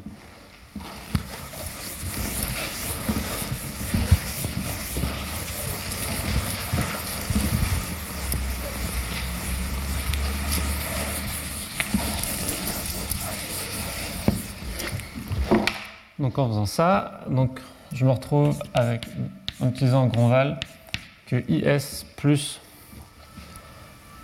euh, U moins V infini, que ça c'est plus petit, enfin si vous voulez une valeur norme de IS pour pas dire de bêtises, ça c'est plus petit que exponentielle euh, KT euh, norme de, de U moins V infini. Et donc, lui, je le fais passer de l'autre côté. Et essentiellement, ce que je vais avoir, c'est un. Je vais dire que. Pardon. Je mets un S comme ça. Que IS en norme, c'est plus petit que exponentielle KS moins 1 euh, U moins V euh, en norme du et donc, si S est suffisamment petit, enfin si le grand T est suffisamment petit, l'intervalle de temps, ce facteur-là, il est plus petit que 1. D'accord? Donc là, je peux avoir un truc aussi petit que je veux en prenant mon grand T suffisamment grand devant là. D'accord C'est le développement limité de, de l'exponentielle. Ok, et donc quand je mets tous mes petits à bout, ici, je vais me retrouver avec le même terme. Enfin, le, le, sup qui est là, je vais, je vais dire qu'il est comme ça. Et donc, au final, la norme du sup de psi u moins psi v, c'est plus petit que donc grand T, donc le petit t, je peux toujours le mesurer par grand T, mes constantes K, donc grand T, je vais, alors je vais, enfin je marque simplement les termes, je m'embête pas, donc grand T fois K fois exponentielle KT moins 1 euh, U moins V norme du sup, Le terme du dessous, c'est un T K U-V en nombre du sup. Et le dernier, c'est un plus K exponentielle KT-1 U-V en nombre du sup. Donc pour T assez petit, pour grand T assez petit, et le assez petit, on est d'accord, il dépend que des constantes de Lipschitz de tout le bazar. Enfin, il dépend que de grand K si vous voulez. Donc pour T assez petit, psi est une contraction.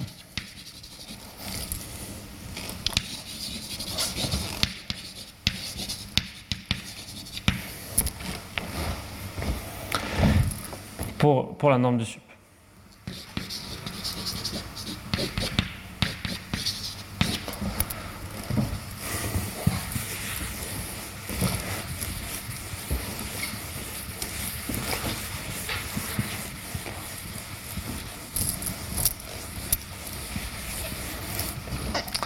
Donc là, on a, on a mis, euh, enfin, on a, on a, tous les termes dont on avait, on avait besoin.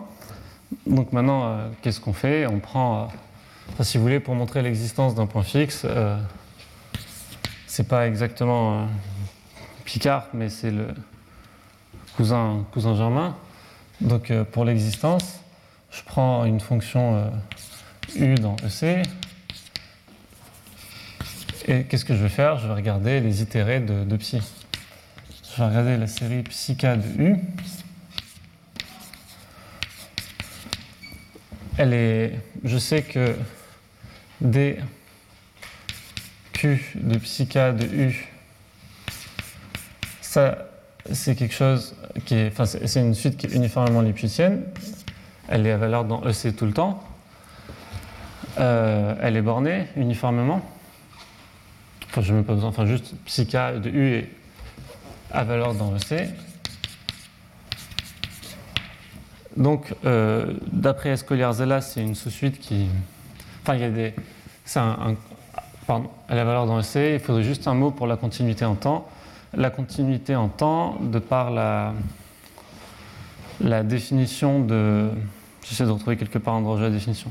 Mais bon, dans le psi de U, j'ai l'intégrale en temps de G plus l'intégrale de U. Une fois que je sais que tout le bazar est fini, je sais aussi que mon, euh, mon dt de psica, c'est peut-être pas de u, c'est peut-être pas la même constante c, mais euh, je sais que lui, sa norme infinie, il est aussi plus petit qu'une constante, disons, grand K, pour tout cas.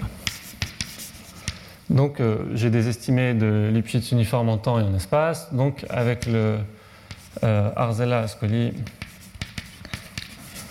je sais que psica converge le long d'une sous-suite. Euh, et, euh, et, par la propriété de. Enfin, ça va converger. Euh, mon psi. Enfin, j'ai montré que c'était une contraction, donc en particulier, il est continu. Et donc, ça converge le long d'une sous-suite.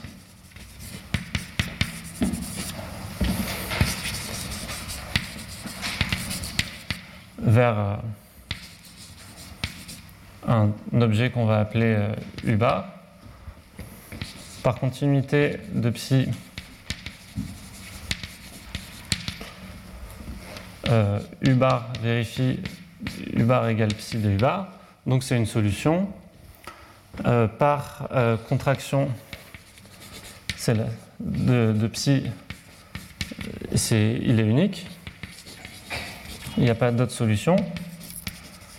Et bon, voilà, après, comme je vous ai dit, on pourrait, on peut, on peut, on peut étendre un temps, d'existence maximal où essentiellement, euh, la, nécessairement, la norme de Lipschitz de ma solution doit exploser.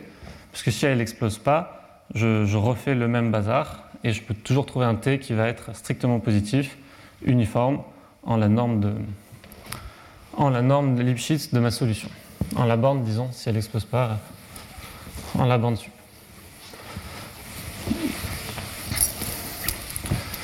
Donc on a l'existence d'une solution Lipschitz. On a, pour recoller un peu les morceaux, on peut, faire, on peut regarder un résultat qui est, pas, qui est vraiment pas très compliqué, qui est que toute, toute solution lipschitzienne est aussi une solution monotone.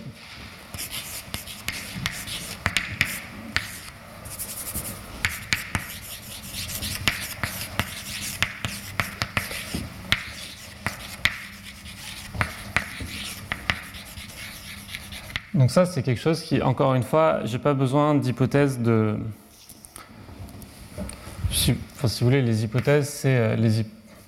Je suis toujours ici U0, GF, Lipschitz. Mais j'ai pas besoin de... J'ai pas besoin de la monotonie pour parler de ce résultat. Donc, comment on fait C'est toujours pareil. Euh, donc, je vais prendre T strictement positif, P dans oméga, V dans Rn, θ une fonction C1, telle que euh, la fonction qui a TQ m'associe euh, U de TQ moins V, Q moins P, moins θt à un minimum strict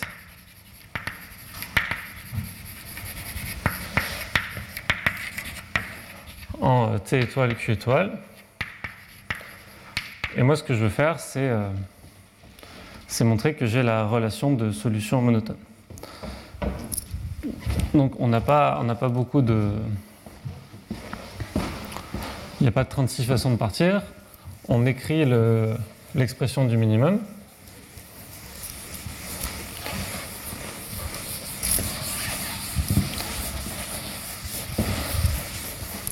Et donc à chaque fois, je réécris pas, mais un point de minimum strict sur 0t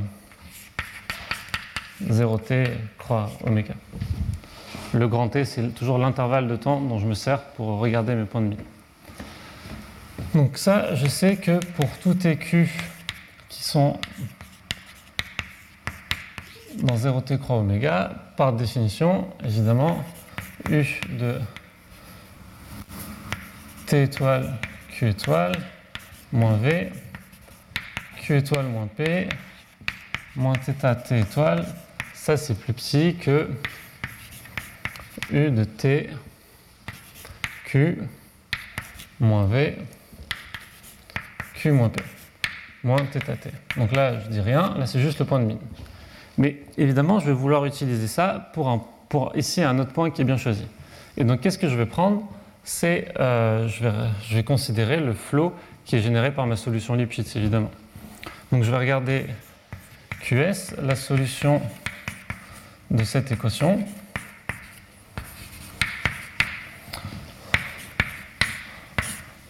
Donc le T, c'est le T étoile, et le Q, euh, et le Q au temps 0, évidemment, c'est le Q étoile. Donc ça, c'est le flow, c'est les caractéristiques, si vous voulez, je suis les caractéristiques, c'est ce qui m'intéresse pour mon, mes solutions Lipschitz. Et donc je vais vouloir écrire euh, la relation étoile.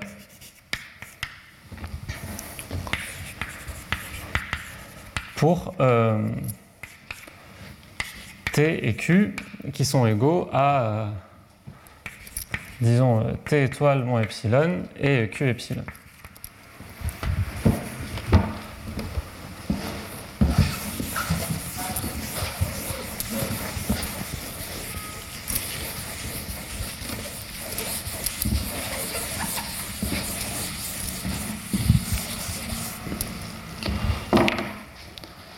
Qu'est-ce que ça va me faire euh, Donc U de T étoile, Q étoile, moins V. Le... Celui-là, je le fais directement passer de l'autre côté. Donc je... je vais supprimer les V et ce que je vais avoir, c'est moins U de T étoile moins epsilon, Q epsilon. Donc ça intègre, enfin multiple, enfin produit scalaire contre Q étoile moins P plus θ, enfin lui on le laissera de l'autre côté. Donc là ce que j'ai fait c'est j'ai pris lui, j'ai mis là, et en faisant ça, j'ai triché un peu, et ce que, ce que j'ai triché, je vais le rajouter. Et donc en trichant, ce que j'ai fait, c'est que j'avais rajouté U de t étoile moins epsilon q epsilon, lui qui était normalement contre. Donc ici là j'ai q étoile moins p, c'est celui que j'ai rajouté là, et normalement il aurait dû être contre moins q epsilon moins p. Donc les p vont partir, et il va me rester q étoile moins q epsilon. ça, et ça, c'est plus petit que θ de t étoile moins θ de t étoile moins epsilon. Donc là, évidemment, ça commence à sentir bon. Le u de t étoile q étoile moins le u de t étoile moins epsilon q epsilon, lui, je sais que, si vous voulez, juste ce petit bout qui est là, ça c'est l'intégrale de 0 à epsilon de g de qs u de t étoile moins s qs ds. Donc qu'est-ce que je vais faire? On divise par epsilon et on fait tendre epsilon vers 0. Et donc là, je vais avoir pile le, G qui me convient et en, Q étoile. Donc là, j'utilise que le flow est, est, euh, régulier, enfin que j'ai pas de souci pour passer à la limite. Donc ça, ça va me donner que G de Q étoile, U de T étoile, Q étoile. Donc tout ça, c'est contre Q étoile moins P, plus J'ai oublié un truc normalement. Ah oui, pardon. Ici, j'ai oublié le moins V. C'était un... Les V c'était simplifié au-dessus, mais dans ce terme-là, j'ai pas de raison qu'il se simplifie.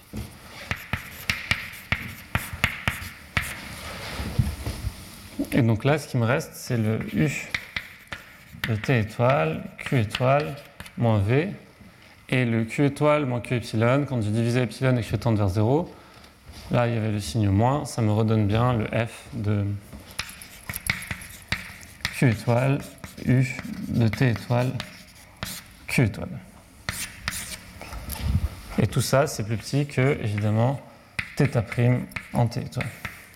Ce qui est donc le résultat. Voilà. Donc là, comme je vous ai dit, j'ai mis en place des briques pour l'existence et je je, je, vais pas finir, essentiellement parce que je n'ai pas le temps. Le, quelles sont ces briques? On a un résultat d'existence locale en temps avec les solutions lipschitziennes. Déjà, le fait que les solutions Lipschitz soient des solutions monotones et que ça a l'air d'être beaucoup plus facile de travailler avec des solutions Lipschitz, on pourrait se dire à quoi ça sert les solutions monotones? Les solutions monotones, ça va servir essentiellement quand on sort de ce cadre de régularité. Tant que tout est Lipschitzien, je n'ai pas besoin de m'embêter avec des choses plus compliquées. J'ai toujours un flow qui va être bien défini je vais pouvoir parler de mes caractéristiques. Donc il n'y a pas de raison de vouloir faire des choses plus compliquées que ça sur la master equation. j'ai une façon de définir mes notions, mes solutions, qui, est très bien. Il n'y a pas de raison de sortir.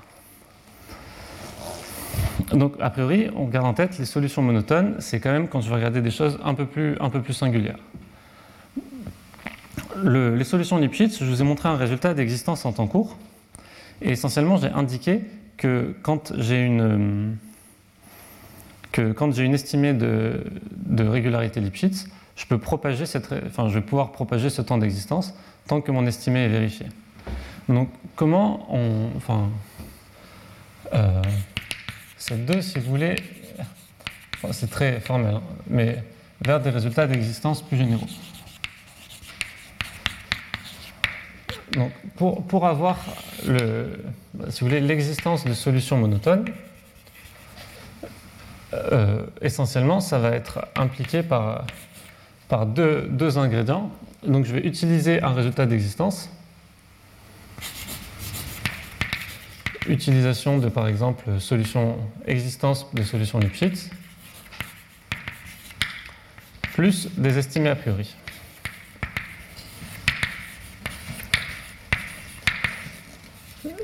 Ces estimées sont importantes. Je ne les présente pas ici. Euh, il, y en a, plusieurs. Une des raisons qui fait que je ne les présente pas, Pierre-Louis a déjà a déjà présenté de nombreuses dans ses cours. Donc pour obtenir de la régularité a priori sur les solutions de, la master equation. Les, solutions lipides permettent de, justifier ces estimées a priori. Et avec, donc, euh, je vais dire en temps court, mes solutions sont assez régulières. Donc je vais pouvoir, euh, je peux avoir un résultat d'existence et l'estimé a priori va, me montrer qu'en fait, je peux toujours propager cette, notion de. Enfin, l'intervalle d'existence. Une fois que j'ai ça, je sais que mes solutions Lipschitz sont des solutions monotones. Et donc là, si j'ai un problème qui était plus singulier, il faut réguler. donc, d'abord, je regarde un problème où j'ai régularisé f et g pour avoir des solutions Lipschitz, et après, je passe à la limite pour me retrouver avec mes solutions monotones. C'est le, le, le, schéma un peu classique. Je, peut-être que je vais finir là-dessus. Juste, bon, on peut avoir des résultats d'existence, comme je dis, un peu généraux. Je vais vous montrer une, master equation qui, est particulièrement singulière pour euh, vous raconter un peu pourquoi c'est utile les solutions monotones, tout ce genre de choses. Peut-être avant, juste je fais un aparté sur euh, euh, la dimension infinie. Donc ici, le, le, parallèle est un peu moins transparent entre ce que j'ai fait que ce que j'avais fait pour les solutions monotones. Pour les solutions monotones, j'avais vraiment dit j'ai rien à faire, tout est pareil. En dimension infinie, les solutions Lipschitz, c'est essentiellement la même chose. Solution Mais c'est pour le gradient en x de u. D'accord Donc pas le gradient en m, qui correspond au gradient en q. Mais essentiellement, si vous voulez, c'est comme si j'écrivais une équation sur les stratégies. Je ne veux pas trop rentrer dans les détails, mais essentiellement, c'est ça qu'il faut faire pour, euh, pour, parler de, pour avoir l'existence. Je, vais d'abord écrire un résultat sur l'équation que satisfait gradient x de u. Si vous voulez, je peux, je peux écrire l'équation. Ce sera peut-être plus clair pourquoi est-ce que c'est ce terme-là qui est important.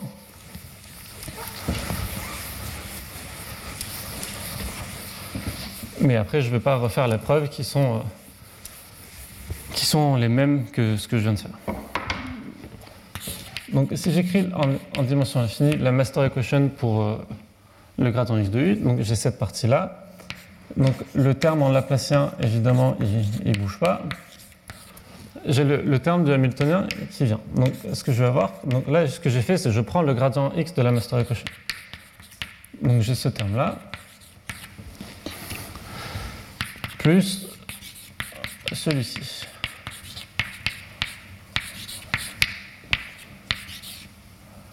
Euh, alors là, c'est une. Bon.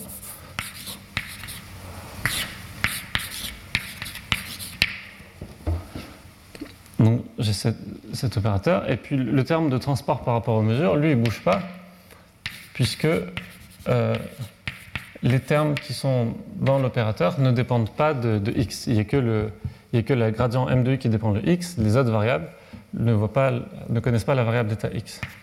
Donc ici, j'ai le moins vive TPH.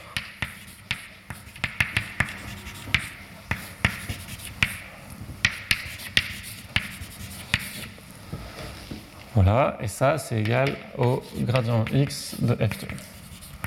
Donc, voilà, juste aparté, pourquoi est-ce qu'on euh, on veut préférer regarder le, le, les, les, solutions Lipschitz sur le gradient x de u? C'est parce que quelque part, ce truc-là est c'est plus autonome en gradient x de u. Ici, j'ai le même que là, c'est beaucoup plus facile pour définir tous mes concepts. Donc c'est à ce niveau-là, et à ce niveau-là, ce que j'ai fait s'adapte exactement. Donc exactement les mêmes.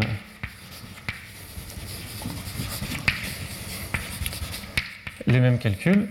Peut-être la seule différence, c'est que j'ai des termes d'ordre 2 ici, qui essentiellement, je vais juste avoir des, au lieu d'avoir une méthode des caractéristiques classiques, j'ai des formules de Feynman-Cac.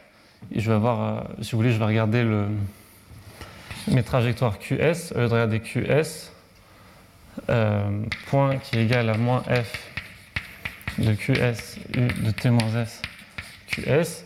Ici, ce que je vais regarder, c'est ça, ça va être remplacé par dxs qui est égal à moins dph de xs, gradient x de u de t moins s xs ms plus racine de 2 sigma dbs, où bs c'est un mouvement brownien standard, et je vais avoir une équation de Fokker-Planck standard pour m.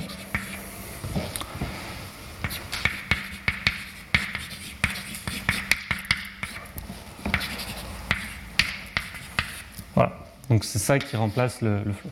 Donc comme le x est aléatoire, ici l'équation de Fokker-Planck c'est pas une, EDP stochastique, elle est parfaitement déterministe et euh, je peux la résoudre d'abord elle si vous voulez, puis après cette trajectoire dépend de m, je résous et donc je mets une espérance devant la formule des caractéristiques. J'ai pas grand chose à dire.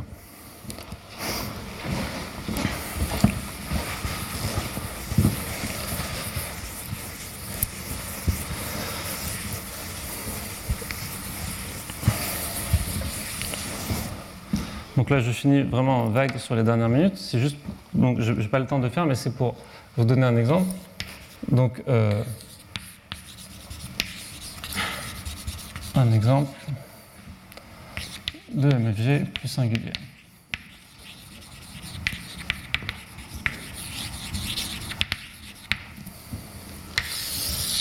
Donc c'est un problème qui vient de l'arrêt optimal.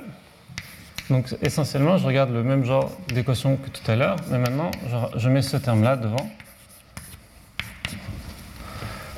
Donc je mets un 1 sur epsilon bêta u. Ici, j'ai un 1 sur epsilon bêta prime de u. Je vais expliquer ce que c'est bêta. Cette étoile tient pour le produit terme à terme. Je multiplie pardon, par, par q. Et je peux avoir mon opérateur f comme d'habitude, je n'ai pas de problème. Donc c'est tout ça contre le gradient q de u qui est égal à g.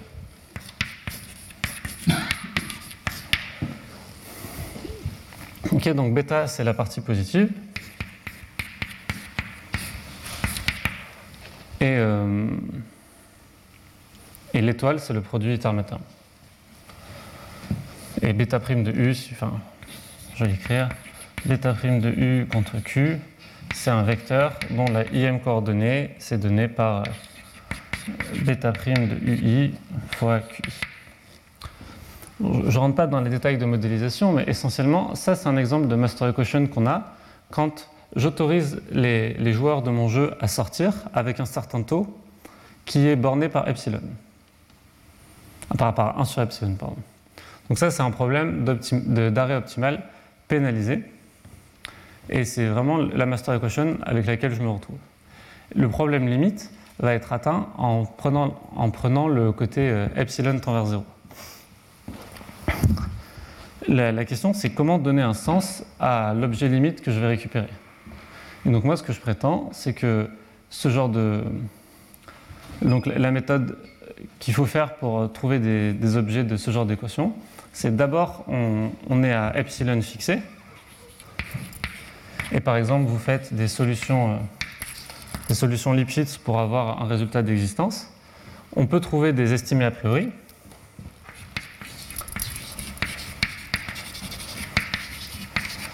Pour avoir un résultat global.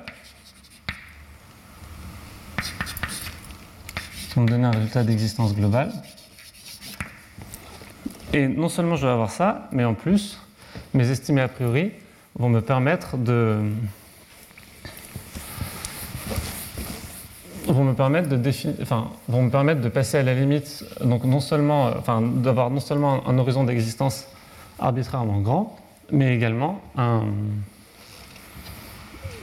de pouvoir passer à la limite epsilon tend vers 0. Et donc pour passer à la limite epsilon tend vers 0, on, utilise une formulation type solution monotone. Solution monotone. Et, euh, et, le problème est réglé. Les solutions monotones permettent de traiter des opérateurs G et F qui sont, disons, monotones mais singuliers j'avais pas vraiment besoin que, dans, tout ce que j'ai fait avant, si vous voulez, j'avais nullement besoin que le, le GF soit, régulier. Quand j'ai écrit mon, bon, je perdu, mais je me retrouve juste à, devoir évaluer cet opérateur. Donc je vais essentiellement dire que par exemple celui-là, c'est un opérateur qui est opérateur monotone et je, peux passer à. Donc c'est le, le squelette, si vous voulez, de, de ce genre de, démonstration globale qu'on peut faire et que là, j'ai pas le temps. Donc, je ne sais pas s'il y a des questions, mais on en a fini pour, le, pour la partie sur les master equations. Euh, et la semaine prochaine, on regardera des, des, problèmes qui sont d'une autre nature. Donc, on regardera des problèmes de contrôle optimal sur l'espace des mesures de proba. Donc, euh, une version essentiellement stochastique du problème de, de transport optimal. Donc, euh, voilà. Je ne sais pas s'il y a des questions. Non à la semaine prochaine. Retrouvez tous les contenus du Collège de France sur www.colège-2-france.fr.